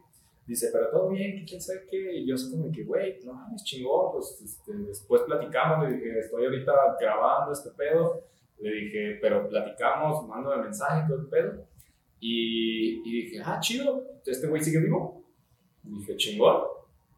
Pero después, cuando me manda mensaje, me empieza a joder de los libros, porque él se dedica a vender los libros. Y me empieza a joder con que los libros, que si ya leí el que me. Ah, porque me regaló uno. Me regaló un libro, nunca me llegó, porque me dijo, ve con mis, ve con mis papás, ellos lo tienen. Y es como que, güey, yo no, no conozco a tu familia, ¿cómo voy a llegar? Y yo, ah, señora, me da el libro que me dejó. Es como que, pues no. Entonces, pues nunca supe qué libro me dejó, no sé qué pedo con ese güey. Y ya después de eso ya no volvimos a hablar. Le dije, güey, la neta, si nada más me vas a hablar para esto, Sale, güey. a su madre, güey. Porque, pues la neta, nosotros estamos preocupados por ti y llegas con esta madre, pues como que qué pedo, ¿no? Pero Sí, fue todo un tema. fue un tema. Y pero esa bueno, fue sí. la experiencia. Ron Howard. Sí, Ron Howard. sí, sí, sí. Fue la experiencia donde puedo decir que mi, mi primer y único exnovio terminó yéndose a vivir a África Por la religión. Por la religión. por la legión. Mi mamá dice que por mi culpa, pero bueno, muestra a tu mamá quién es Ron Howard. lo acerqué a Dios, qué bueno. No sé si No, eso no Pues, creo. Creo no, que no. no sé qué manejen ahí, Pero, O sea, pero- Ciencia. O sea, supongo que es que cualquier creo que la ciencia es el mecanismo para liberar emociones, porque tiene una máquina que libera tus emociones y tus traumas. Así es, esto bien raro. Está medio raro, pero creo que sí tienen una cuestión también como de... No sé si es, ajá, creo que es más filosófica que de un Que dios. religiosa. Que religiosa. Pero es una religión. O sea, oficialmente está registrada como una religión. Ah, Estados sí. Unidos tienen muchas demandas. Ah, es la famosa religión de Tom Cruise. Ah, que sí. fue ándale, todo la el famosa-. Ah, no es La religión este de los John famosos. De hecho, una vez se enojó Sí, y de, ahí dijo que lo juzgaba y lo criticaba porque prendí la tele y estaba cambiando de canal y no me acuerdo en qué canal encontré un, una- un programa que literal se llamaba Los peores casos de la cienciología. Así, y le mandé la foto y le dije, ¿qué onda con tu, Ah, con sí, tu onda? Está medio denso, ¿no? Y, ah, ¿por qué juzgas si no sabes? Y no sé qué. Y literal, los vi el episodio y era una familia de, no, mi mamá entró y nos quedamos sin nada, teníamos un rancho muy bonito y lo donó a la religión y teníamos todo, todo lo donó, nos quedamos sin qué comer, mandaron a mi mamá a otro país, nos dejó solos a los seis años. Suena más como un culto que Es como, es que Una secta. está ¿no? muy... Es igual que una religión. la definición de secta muy- es como... O sea, secta es un grupo de personas con un fin en común, pero creo que ellos sí tienen un término más de religión. Pero bueno, Pero creo que ya nos estamos ¿eso saliendo qué tiene que ver con la jotería? Es- ¿Esto, esto qué tiene que ver con ¿Y la eso putería? A ¿eso qué mi poderosísima universidad? Este, no sé, bueno, salió el tema, le extrañamos a este cabrón. Sí, yo la verdad lo extraño Si yo no. con todo y todo. ¿Por qué no? Pues porque Es es un tipazo, es un tipazo. Pero sí, Pero bueno, entonces, este... Saludos a John Travolta y Tom Cruise. También, John Travolta. Vengan, ya menos de la sección. Ojalá. Wow. Imagínate. ¿Cómo andas de tu inglés? Ah, no sé nada. excelente. No, pues no. Entonces, de las preguntas, a ver si hay alguna que ¿Qué falte. nos falta de hablar? Mm, ¿O algo que nos quieras contar también? Sí, también puede ser algo extra. sí. Puedes mandar muchas de las preguntas. o sea, no, Sí, ya. Creo que ahorita todos los temas que tienen que ver con Pride envuelven mucho toda esta cuestión de feminismo también, de masculinidades, Ajá. de romper un poquito todos estos estereotipos. Sobre todo este estereotipo de infancia también, de, de desde estar como catalogando, o sea, a mí me pasó también de niña, como a mí me hacían bullying, yo recuerdo este, a un niño que yo le hacía bullying, el único niño que yo le hice bullying en mi vida y que a la fecha me siento muy mal por eso. Bueno, Todo se relanza. Yo, eh, o sea, era lo mismo que yo veía en ese tiempo, o eso me habían educado en la casa. En, mi papá es muy machista y homofóbico. Este, saludos, papá. Sal- Saludos, señor. Todavía tengo el demonio en los hombros. ¿verdad? Este, y como que esta cuestión que tú mencionas de los gestos y todo, y que ser afeminado o aseado o todo eso es, Es que sí sinónimo se de homosexual. Entonces yo me acuerdo que yo lo ¿eh? Yo me molestaba mucho con eso y yo le decía como, es que eres joto. Y yo ni tenía idea, o sea, de, de qué era eso. Solo eran insultos que yo escuchaba en las comidas familiares de mi abuelo, como, ah, pinche joto, es que ve, y es bien puto, y es no sé qué. Entonces, como a mí me molestaban, y en mi casa me molestaban también mis hermanos, o sea, eso fue como... eh, con lo que creciste. Ajá, y yo me desahogaba molestando a ese niño porque, pues, no sé, él- él tenía mucho dolor adentro y tenía que escupirlo. Y tenía que escupirlo en algún lado y Bueno, sí, cuarto de primaria. Sí, es Ah, esta no, cadena, es esta cadena, cuando no tienes una inteligencia emocional, que yo a los 8 años tenía nula inteligencia emocional, pues, y ba- bastantes cuestiones como de otros lados hacían que lo escupiera y lo molestara. Y, y es este mismo estereotipo. Y lo gracioso, o sea, era una niña eh, homosexual y homofóbica. O sea, ese es el colmo. Porque yo sí creo que, que no, o sea, como que ahí siempre estuvo esta cuestión de mi atracción hacia, o sea, no tengo una historia como algunos amigos que dicen, yo a los tres años ya sabía, viendo Plaza Sésamo me di cuenta, pero yo sí creo o, tengo esta, El Esta conde teoría. contar estaba. el conde contar.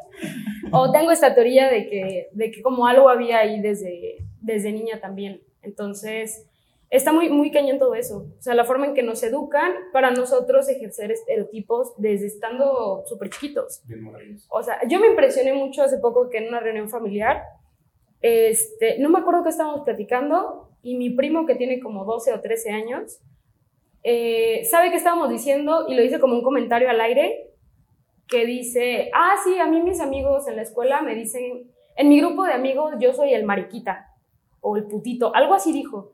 Entonces yo volteé súper como, ¿por qué te dicen eso? Y, y, o sea, procesé todo de que, a ver, ¿qué edad tiene? ¿En qué año va? O sea, como por qué le pondrían ese, ese apodo.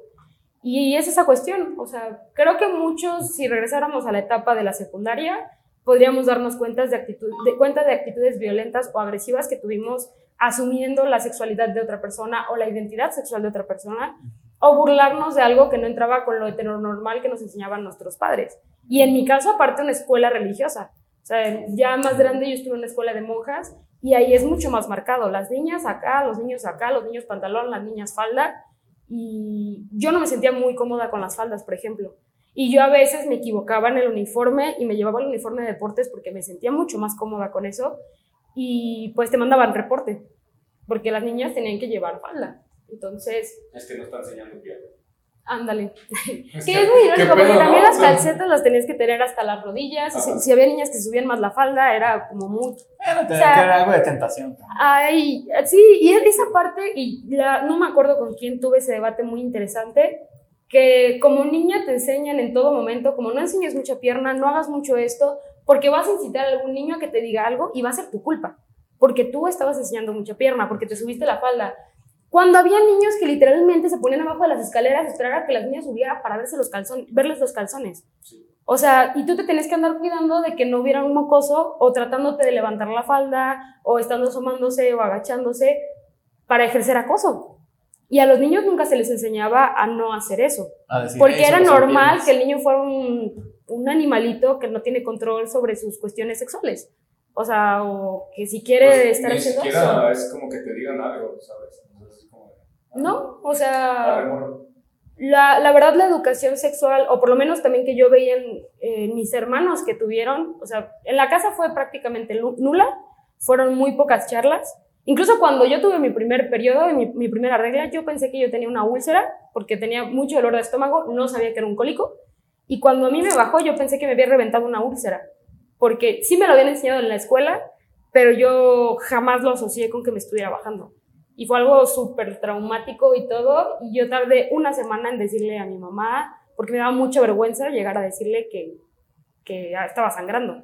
Entonces, esas cuestiones no te las enseñan. Y como hombres, aparte, les, les dan una, una cultura de relacionarse muy, o sea, con mucha objetivización sexual hacia las mujeres, con el usarlas aparte. O sea, desde, desde que estás en la secundaria y hasta en la primaria, ya ubicas al niño que ya anduvo con todas las del salón y ya en secundaria se, esté- se está aventando al otro salón y andando y teniendo de novia a, de novia a todas las, las niñas. Y echándolas en una lista. Bueno, eso pasó. En mi secundaria ocurrió una no, cuestión a mí no. muy, Tú muy... no estabas en la lista.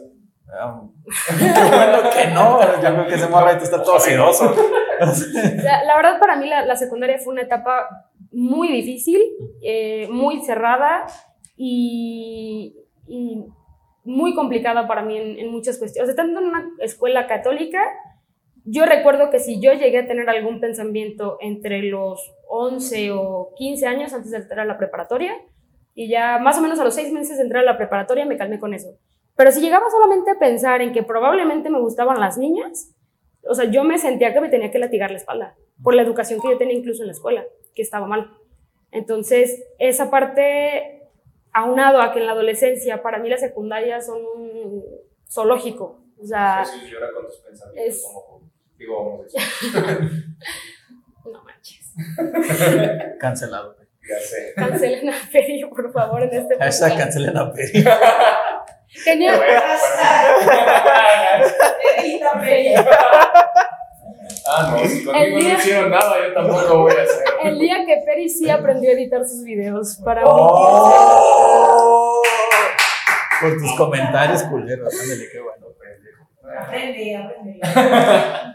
Pero sí, yo creo que la mejor forma de manejar el Pride fuera de cómo referirte, está muy chido educarte en cómo referirte a una persona este, de la comunidad LGBT. Eh, para mí ahorita es primordial como la visibilidad trans, sea, ahora ya es más común que haya personas con la confianza de salir al mundo como soy un hombre trans, soy una mujer trans, tener esta educación de cómo referirte a él o ella o, o cómo se identifique. Y el aporte máximo que yo creo que podríamos hacer es en nuestros puntos cercanos y con nuestras familias empezar a normalizar eh, la sexualidad y la identidad sexual de las personas. O sea, la tranquilidad, por ejemplo, con mi primo de 12 años, mis tíos, este, creo que fue algo muy simple, como tu prima es lesbiana, significa que le gustan las mujeres. Fin. ¿Dudas? ¿Tú dudas? Y ya. O sea, fue todo. Y de hecho, los que tuvieron actitudes un poquito más retrógradas fueron mis primos más grandes. Y ahí sí hubo como burlas o como esta cuestión, la típica de que, ay, pues es que no he encontrado un vato que se la coja bien o No, es que no sé qué. Y, ajá, o sea, Yo he escuchado mucho eso. sí, o Es que sea, el muele. hay una serie de comentarios como súper misóginos y súper despectivos y que a veces creo que se ve peor la persona que lo, lo dice que incluso la persona que, que lo recibe. Lo re- ya yo me acostumbro a que si un vato llega y me dice una pendejada de esas, uno, pues a la chingada, yo que Sí. chingados hago al lado de ti, vámonos. Ajá. Y en segundo lugar, pues creo que me da mucha tristeza si en el caso yo sé que ese vato tiene novia. O sea, porque no me parece que sea una persona que esté educada en muchas cuestiones sexuales o de identidad. Eso sí. Entonces, lo mejor que puedes hacer es eso. La mejor forma como persona cis, hetero, este, de apoyar a la comunidad es eh, ser consciente, aceptar a las personas, educarte y apoyar como a educar a tus amigos cercanos para evitar como esta clase de, de conflictos. O sea, Vive y deja vivir. Sí, un, un poco de eso. Y creo que ahorita ya estamos en un momento histórico donde ya las nuevas generaciones ya nacen sabiendo que eso es normal y que está bien. O sea, yo cuidaba a una sobrina cuando yo estaba en la universidad y me acuerdo, este, mi mamá un día se enojó mucho porque eh, me dijo que quería que la dejara de cuidar porque si luego algo pasaba o salía mal con esa niña, no quería que le echaran a ella la culpa porque yo la cuidaba. Y sí, pues, pensamientos, boomers. Pero, este, y tuve un, un pleitazo ahí con mi mamá, igual mi prima me seguía diciendo que si la cuidaba. Y en una ocasión me la llevé a la universidad, yo salía con una chava y sí le dije como, ¿sabes qué? Vengo con mi sobrina, pues tú eres mi compa y ya, y ahí queda.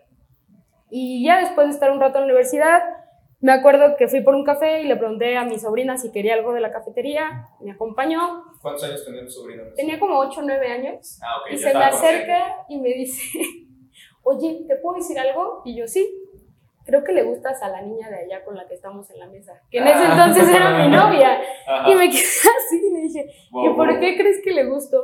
Pues como que se le nota mucho. ¿A ti te gusta? Y yo, pues tal vez sí. ¿Y qué piensas de eso?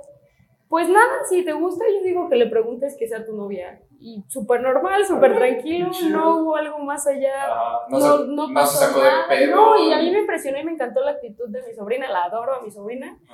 Y, Y y en su sabe. familia igual. O O sea, sea, supo en ese momento que eran novias. este, no le dije, yo nada más le seguí el juego de que, ay, sí, le voy a De preguntar sí, a ver a si yo le ¿no? gusto y a ver qué ¿Tú qué onda. me recomiendas? ¿Qué Ajá, ¿qué le digo? Y ya me daba como Tú que consejos. conoces a las mujeres, digo. Pero eh, esa, esa parte luego también me quedó clara porque conviviendo como con su mamá y su abuelita, o sea, por ejemplo, su abuelita una vez me dijo, todos aquí en la casa sabemos que tú eres lesbiana, nadie tiene ninguna bronca, todos te queremos igual. Y los niños ya están educados para, para ajá, o sea, no, No o sea, están, están bien con eso, no tienen tema, eh, no tuvieron la desgracia como yo de ser niños homofóbicos, o sea, de crecer con el miedo, que cuando yo era niña, aparte el ser joto, yo ni siquiera tenía ni idea, o sea, qué era la palabra que yo escuchaba en la casa, este, ni siquiera sabía cómo qué era eso, o sea, solo lo, lo decía mucho eh, los hombres de mi familia para burlarse o molestar a otro, y pues ya era algo malo con lo que insultabas a alguien, pero pues no lo... Creo que solo se asociaba con, con el decir es que es amanerado o es afeminado. Luego salió este término de metrosexual, porque necesitábamos un término para definir a los hombres que sí se bañan y sí se arreglan, porque no son hombres normales, son metrosexuales, Metrosexuales, se porque no son hombres homosexuales, pero se arreglan. Entonces hay algo Son raro que ahí, bañan, hay que ponerle un nombre. Planchan su camisa, Ajá. Usan zapatos. usan zapatos. Como que o sea, se hombres bien, así. pues, o sea. Como deberían de ser los hombres. Sí, Más o menos. No sé. Oye, supongo que llevar a tu novia a, a tu casa fue un show, ¿no? O sea, la primera vez. Eh, ¿Cuál de todas? Story time. Story time. Hasta hace. Este. Esta última relación que tuve, ya no hubo como tanta bronca. O sea, ahorita Pero tuvo que pasar. Sí, ahorita. Llame ya. Soltera. Soltera. Sí. ¿Eres? Este. ¿Te gustan las mujeres? Aquí. ¿Eres lesbiana? ¿Te gustan las mujeres? Qué buena forma. de- Estás- Excelente, amigo. ¿Estás en tu etapa bis? ¿Te gustan las Estás en estrellas? tu etapa, ¿viste? Conozco un motel con cinco. Este, no, ya, de experimentación ya tuve mucho, ya me experimentaron mucho. Pero, o sea, bueno, yo creo que él se refería a algo así como de que una chica que está experimentando la vida. Te Por eso, no, por eso, o sea, ya, ya he salido con muchas chavas que están en el proceso de experimentar y yo he sido el juguete mi alegría. Ahora. ¡Ah, El juego de química, tu primer lesbiana, ¡Oye, qué perro! Vaya. y la verdad nunca sale bien. Oye, qué bien eres aquí. Si viene completo, No, pues normalmente es la camisa a cuadros. peinado cortito. Oh. y ya. Sí, soy el equipazo. ¿Otro comentario? Ya van tres, güey, o sea. ¿Qué tiene? Te los tengo ¿Tú ya has hecho más? Está bien. Mira, yo sé que tratar de ponernos políticamente correctos, hubiera traído un puerquito y les hubiera puesto cinco pesos por cada vez que sean políticamente incorrectos No, ya, ya. y pagamos una peda al rato sin problema. No, o sea, y Peri me dijo que me controlara. ¿Qué te qué? Que me controlara. Es ingeniero, es su discapacidad. El de Ajá, o sea. ¿Somos? Güey. O sea, ¿Pero tú en qué? a ver, cinco Soy de su salón. Soy mi compañero. ¿Saben que yo no sabía eso antes de venir? Saca tus 20 baros. O sea, cada comentario de ingeniería, yo digo, ¿y qué? Yo le estaba tirando. No te digo nada por ser lesbiana. Yo había omitido todos mis chistes de pelirrojos. Ah. Mira, aquí Ya. estamos en confianza. Esto se está ver, poniendo Tú muy tira caca todo lo que se mueva, y si no, lo pateamos. A mí me encanta tirarle a todo lo que se mueva, así que no hay ningún problema. Muy bien.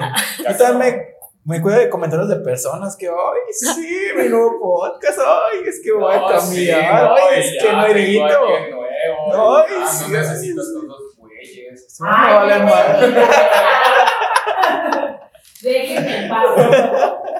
Eh, bueno, volviendo al punto, antes de esta última relación, y tuvo que pasar algo muy, muy cabrón, este, que fue que falleció mi hermano para que mi mamá aceptara a, a la persona con la que yo andaba.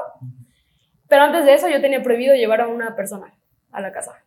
Incluso, bueno, antes sí podía, antes de, de esa pareja, este, cuando me salí de mi casa a los 20, eh, andaba con una chava y ya vivía con ella y ahí como que no era una aceptación, pero era un respeto mínimo por parte de mi mamá de decir, bueno, pues ya te mantienes sola, vives sola, Es tu casa. este, está ok si vienes con ella, porque también hubo un punto de rebeldía mío como o voy con ella o no voy, o sea, tienes que empezar a aceptarme de alguna forma y hay que ir poniendo los puntos de cómo va a estar.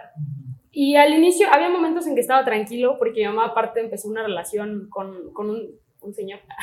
Entonces, como que entramos en un respeto a tu pareja, respeta la mía y estaba la fiesta en paz, pero cuando terminó la relación con este señor, otra vez la hemofobia empezó a Si salir. yo sufro, tú sufres. Y hubo un pleito muy fuerte que tuvimos donde me dijo, es que ¿por qué la llevas al trabajo? Y yo, pues porque me llevó al trabajo. Pero no me gusta que la lleves. Y yo, pues es mi pareja, o sea, me llevó al trabajo, me llevó en su carro al trabajo, ¿qué hacemos? No me gusta, no me agrada. Y ahí como que volvíamos otra vez al tema de, de no aceptar a las parejas.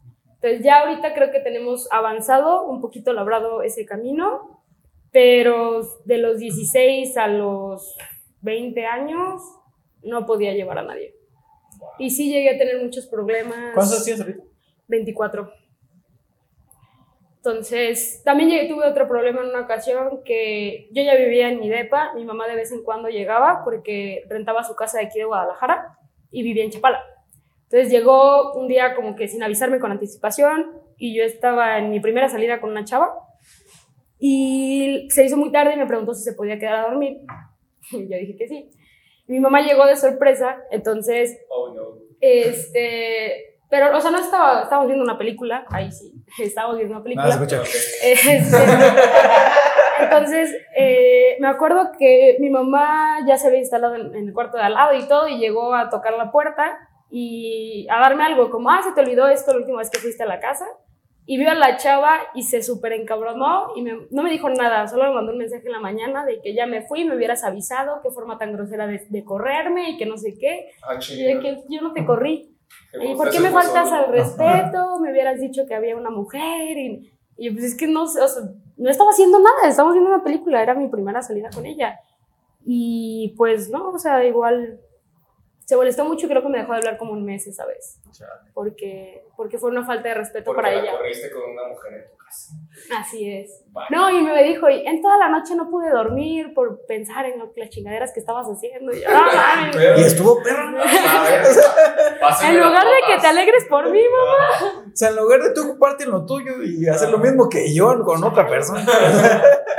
Pero pues sí, esa, esa parte como que ha estado un poco difícil. Mi, bueno, en mi historia de vida y en mi experiencia, mis papás han sido los más complicados. Amigos y el resto de la familia, nunca he tenido tema de nada. Solo dos primos que son unos pendejos, pero no espero nada de ellos. Nunca he esperado nada de ellos.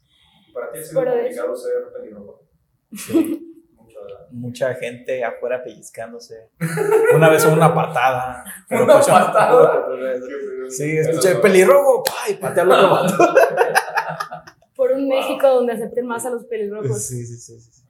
Nos Sí. ven raro. Este, piensan que No tienen alma. alma. ah, brujo. La del alma es un clásico. Sí, sí. Yo conocía que en Zacatecas los quemaban. Lo sacrifican. Sí. Siempre soy la referencia al capítulo de South Park. Sí. Ah, eso es muy divertido. Estaría interesante dejar de ser lesbiana por un día para ser pelirroja y a ver qué pasa. ¿Me aceptará más el mundo? No. ¿Será más difícil? ¿Quién sabe? Fui rubia el año pasado. Sí, sí, una interesante pregunta. Eso, de que te aceptarían más por ser pelirrojo que por ser homosexual. O sea, no te atacarían tanto. O a quién atacan menos. O sea, no sé, se me hizo interesante ahorita. Van cuatro, ¿eh? Podcast de sarcasmo, ¿no? No sarcasmo, qué pedo. O sea, sí me quedé pensando. No, yo lo dije como sarcasmo. Ah, pues yo No, mira, este, como para dando conclusión, porque ¿cuánto llevamos? Ya llevamos un Llevamos ratote. un Lleva dos horas y esto. Ok, Te estoy no, diciendo, pero hay que durar menos. Eso suena mal. Siempre hay que durar más. Van cinco, pero. Ah, Yo sí la voy a chocar ahí. ya ves, ándale. Siempre, Ah, siempre hay que, that's what she said. Siempre hay que dar el máximo y el mejor esfuerzo. Vieras cómo se esfuerza el Peri por los chistes. o sea, es de que cada vez Pues le salen más que chidos. se esfuerza más que en otras cosas. ¿Qué? ¿Qué es? ¿Qué es? ¡Oh! Sí, No es muchas cierto. cosas. That's what she said. No, con todo Este, respeto. Peri, como conclusión, ¿qué puedes decir? Yo digo que, no sé, está muy extenso este tema, es muy interesante. Estamos en el mes del orgullo, está muy chido. Y creo que sí, hay muchas cosas que tenemos que aprender. Hay mucha, en lo personal creo que tengo muchas cosas todavía que aprender.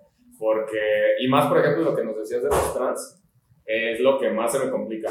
Este, en serio creo que es lo que más que tengo que investigar porque me confundo mucho a veces o no lo comprendo al 100.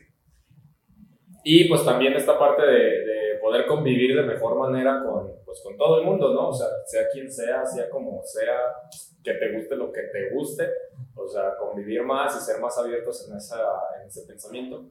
Y tal vez cambiar algunas ideas, algunos pensamientos, algunas enseñanzas que hemos tenido desde muy chicos, cambiarlas pues para mejorar, ¿no? Tanto para nosotros como para nuestro alrededor. Porque pues lo que hagamos nosotros pues también le afecta a otras personas, indirecta o directamente. Entonces creo que sí es muy importante el siempre estarse educando, el que no es malo cambiar de opinión o no es malo cambiar de ideas. Creo que es algo muy importante y más hoy en día que está totalmente el mundo dividido en ideas de antaño e ideas nuevas, ¿no?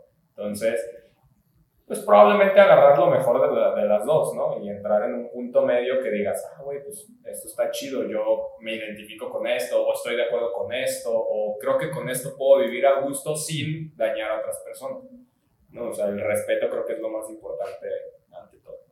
¿Y qué puedes decir? ¿Qué puedes concluir? Este, pues yo nunca tuve problemas con esto, digo, no. Es que en mi familia yo tengo un tío abuelo, que Ah, sí, siempre fue abiertamente gay. Y pues en mi familia, pues así como que, pues, si va a salir gay, pues qué chido, ¿no? Si eres gay, no, pues qué chido. O sea, realmente no. Ver, O sea, por ejemplo, si yo saliera gay, o sea, algún primo saliera gay, o no sé, Fer saliera gay, o así, no sé, como que, ah, pues, a ver. sale, bro, ¿qué más quieres? A ver, pues. Ya sabíamos como mi familia. ya sabemos. Sí, yo creo que si yo saliera así me diría así como que ya sabemos. Sí, Si lo dijeras tú, Sí, yo creo que sí. sí. De hecho, así Llevan como. siete. así- ¿Cuál, cuál fue la seis? ¿Qué pedo? Por cada uno nos vas a invitar una chela que hay quien al rato. La neta, sí. Frescos todos. Por ejemplo, mi abuela me pregunta mucho, este, cuando llevo mucho rato soltero, por ejemplo, ahorita, ya, yo la voy, yo la voy a ver todo. Otro soltero. Ya me llamo soltero, peligroso. No es lesbiana, pero-. Ya, perdón. Metrosexual. Eso yo Metrosexual, una. Se metrosexual. pone Usa- zapatitos, se Se baña baña. y se Se peina. endereza cuando. A veces. Y saca a la veces- morpi. Y se lo Sí, la voy a ver todos los miércoles y como ahorita llevo ya casi poco más de dos años soltero, este, ya Ay. llega y me pregunta y, ¿Qué onda? mijo, ¿qué onda? Este, Ya te truena ¿Cómo la estás ¿qué pensando en otras cosas, estás experimentando algo. Y yo así de, ¿En qué andas? ¿en qué andas? ¿En qué andas trabajando, mijo? Y yo así, ¿en qué- ¿de qué abuela? Perdón. No, o sea, con muchachos. No, No, o sea, bueno. no, bueno, pues todo tranquilo, todo normal. Gracias, abuela. Gracias, abuela, gracias, abuela, por preocuparte. Sí, qué bueno, ¿no? ¿Qué, ¿Qué vamos a comer, no? Sí, Te voy a ser honesto, abuela, no sé ligar. No sé ligar, abuela. O sea, yo llego y digo, quiero coger y me rechaza. No sé Invito, qué- invito a cenar y a comer. normal, o sea, yo voy directo. Yo les invito el café, yo les invito la cena y nomás no. Yo solo quiero que. No afloja. que ajá, o sea, Ah, pues sí. no, o sea, cada quien vive su vida, cada quien hace lo que quiere. O sea, Cada quien hace de su culo un papalote. sí, o sea, tú haz lo que tú quieras, a mí déjame en paz. O sea, no hay problema. Así que estoy orgulloso. Orgullo. Hasta orgullo. Vane, por favor, porque el invitado es. La No, la invitada, invitada la tiene- invitada No, tiene la- que cerrar. y la invitada tiene que cerrar. Vienes aquí también. Yo, yo los escuché, chicos. Yo, Por favor, por Yo no tengo un comentario. Roba cámara, roba cámara. A ver, ándale. Síganme en mi podcast y si lo digo. Este. Pues yo la verdad creo que fue un tema bastante interesante. Creo que divagamos en muchos temas, no solo nos fuimos por. ¿Por qué hablamos de mi exnovio? Exacto, creo que lo del exnovio, eh, saludos y espero que no sea un culto. Este, sí, que esté bien, que esté bien. Y creo que pues que todos somos libres de amarnos, libres de amarnos, que decidamos, que pongamos las cartas sobre la mesa, que nunca dejemos, no demos nada por hecho porque ese es un problema muy grande en las relaciones actuales, ya seas lo que seas. No, no, no, solo digo, Peri ya lleva siete, entonces eh, los hashtags también comentarios. Y qué buena invitada, la verdad me gustó mucho la manera en que se expresa y creo que explica perfecto. Y la dejo a, ello para, a ella para que la siga. Eh, Bueno, pero- Gracias por decirlo. soy. Gracias por decirlo. Y si lo digo podcast todos los viernes. A las seis, en su canal de televisión favorito. así. Ajá. Ya, ya no subió capítulos. Ah, pues estoy en proceso. Véndeme, véndeme. Te estamos Estamos vendiendo y no tienes producto, ¿qué fue? Tengo el primer video, se sube la próxima semana uno sobre lanzamiento. Ah, próxima semana. Pero Ansiedad. ya, ya tenías uno, ¿no? Ya, ya estoy grabando, estoy grabando. Oye, ¿y si invitamos a un podcast que se llama ¿Y si lo digo? Yo digo que estaría chido. Pa- a ver qué dice. Para ver qué dice. A ver si lo quiere decir. A ver porque- si. Porque el lo digo es como que. A ver si quiero. A ver si sí. Chistes ingenieros increíbles. Dale el cielo, por favor. Ah, sí, por favor. Por favor, cuéntanos.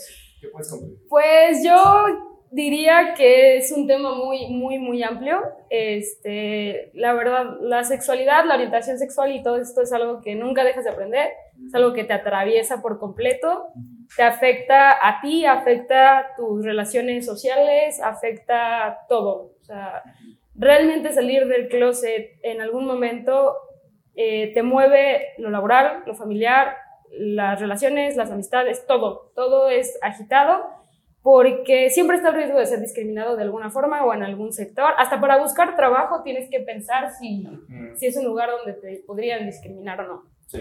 Entonces, eh, es un tema muy amplio. eh, creo que hay que empezar incluso desde masculinidades y este, la parte también de feminismos y todo esto, para poder empezar a romper estos mismos estereotipos y ya no seguir reproduciendo esta cuestión de, por lo que yo creo que debe ser un hombre o por lo que yo creo que debo de ser una, debe de ser una mujer, asumo tu orientación, asumo tu identidad y incluso a veces me mofo de ella, de la misma, ¿no? Entonces, ampliar un poquito todo esto de masculinidades, de, la identidad de los hombres. O sea, creo que estaría muy chido que hagan un, podcast con respecto a masculinidades y la forma en que tú has vivido tu masculinidad. Porque ahorita con un simple comentario de decir, en mi familia siempre ha sido muy aceptado, muy bien visto, o sea, no, no hay tema con la homosexualidad. Creo que él ya vivió en una masculinidad más libre. E incluso por eso él es más libre de tener gestos. Eh, que tú catalogarías como afeminados, por ejemplo. Pero él ha vivido en un espacio de, de respeto y de confianza para, para desenvolverse y ser como él quiera, sin que tenga un hombre, un hombre cerca que diga no hagas eso porque se ve raro, se ve rarito.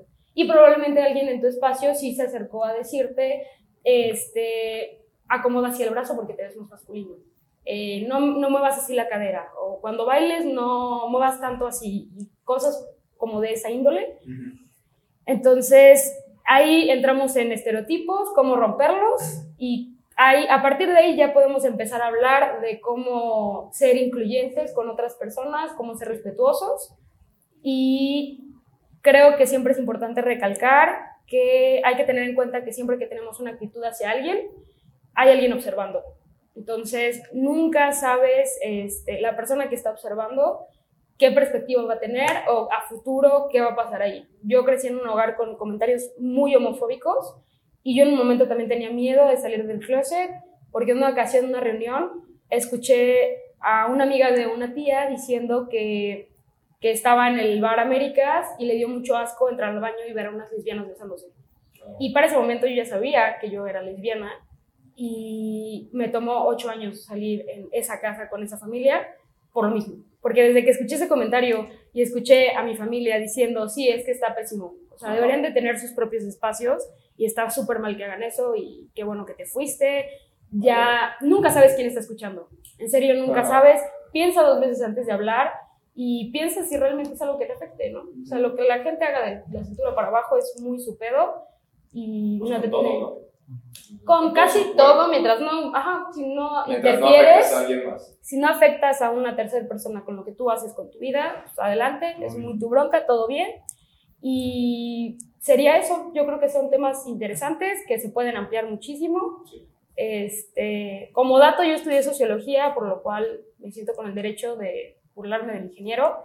Entonces, eh, Todos los que estudian ciencias sociales y humanidades sí, ay, somos eh, dioses. sienten el derecho. Pues, pues, ¿qué será? Mis años de estudio. me- Estos cracks, ¿no?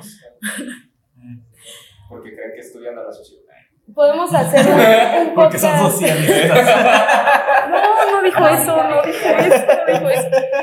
Hay que hacer un post- podcast rápido de 15 minutos. De, les puedo hacer una lista de temas sociales y recibiendo la opinión de un ingeniero.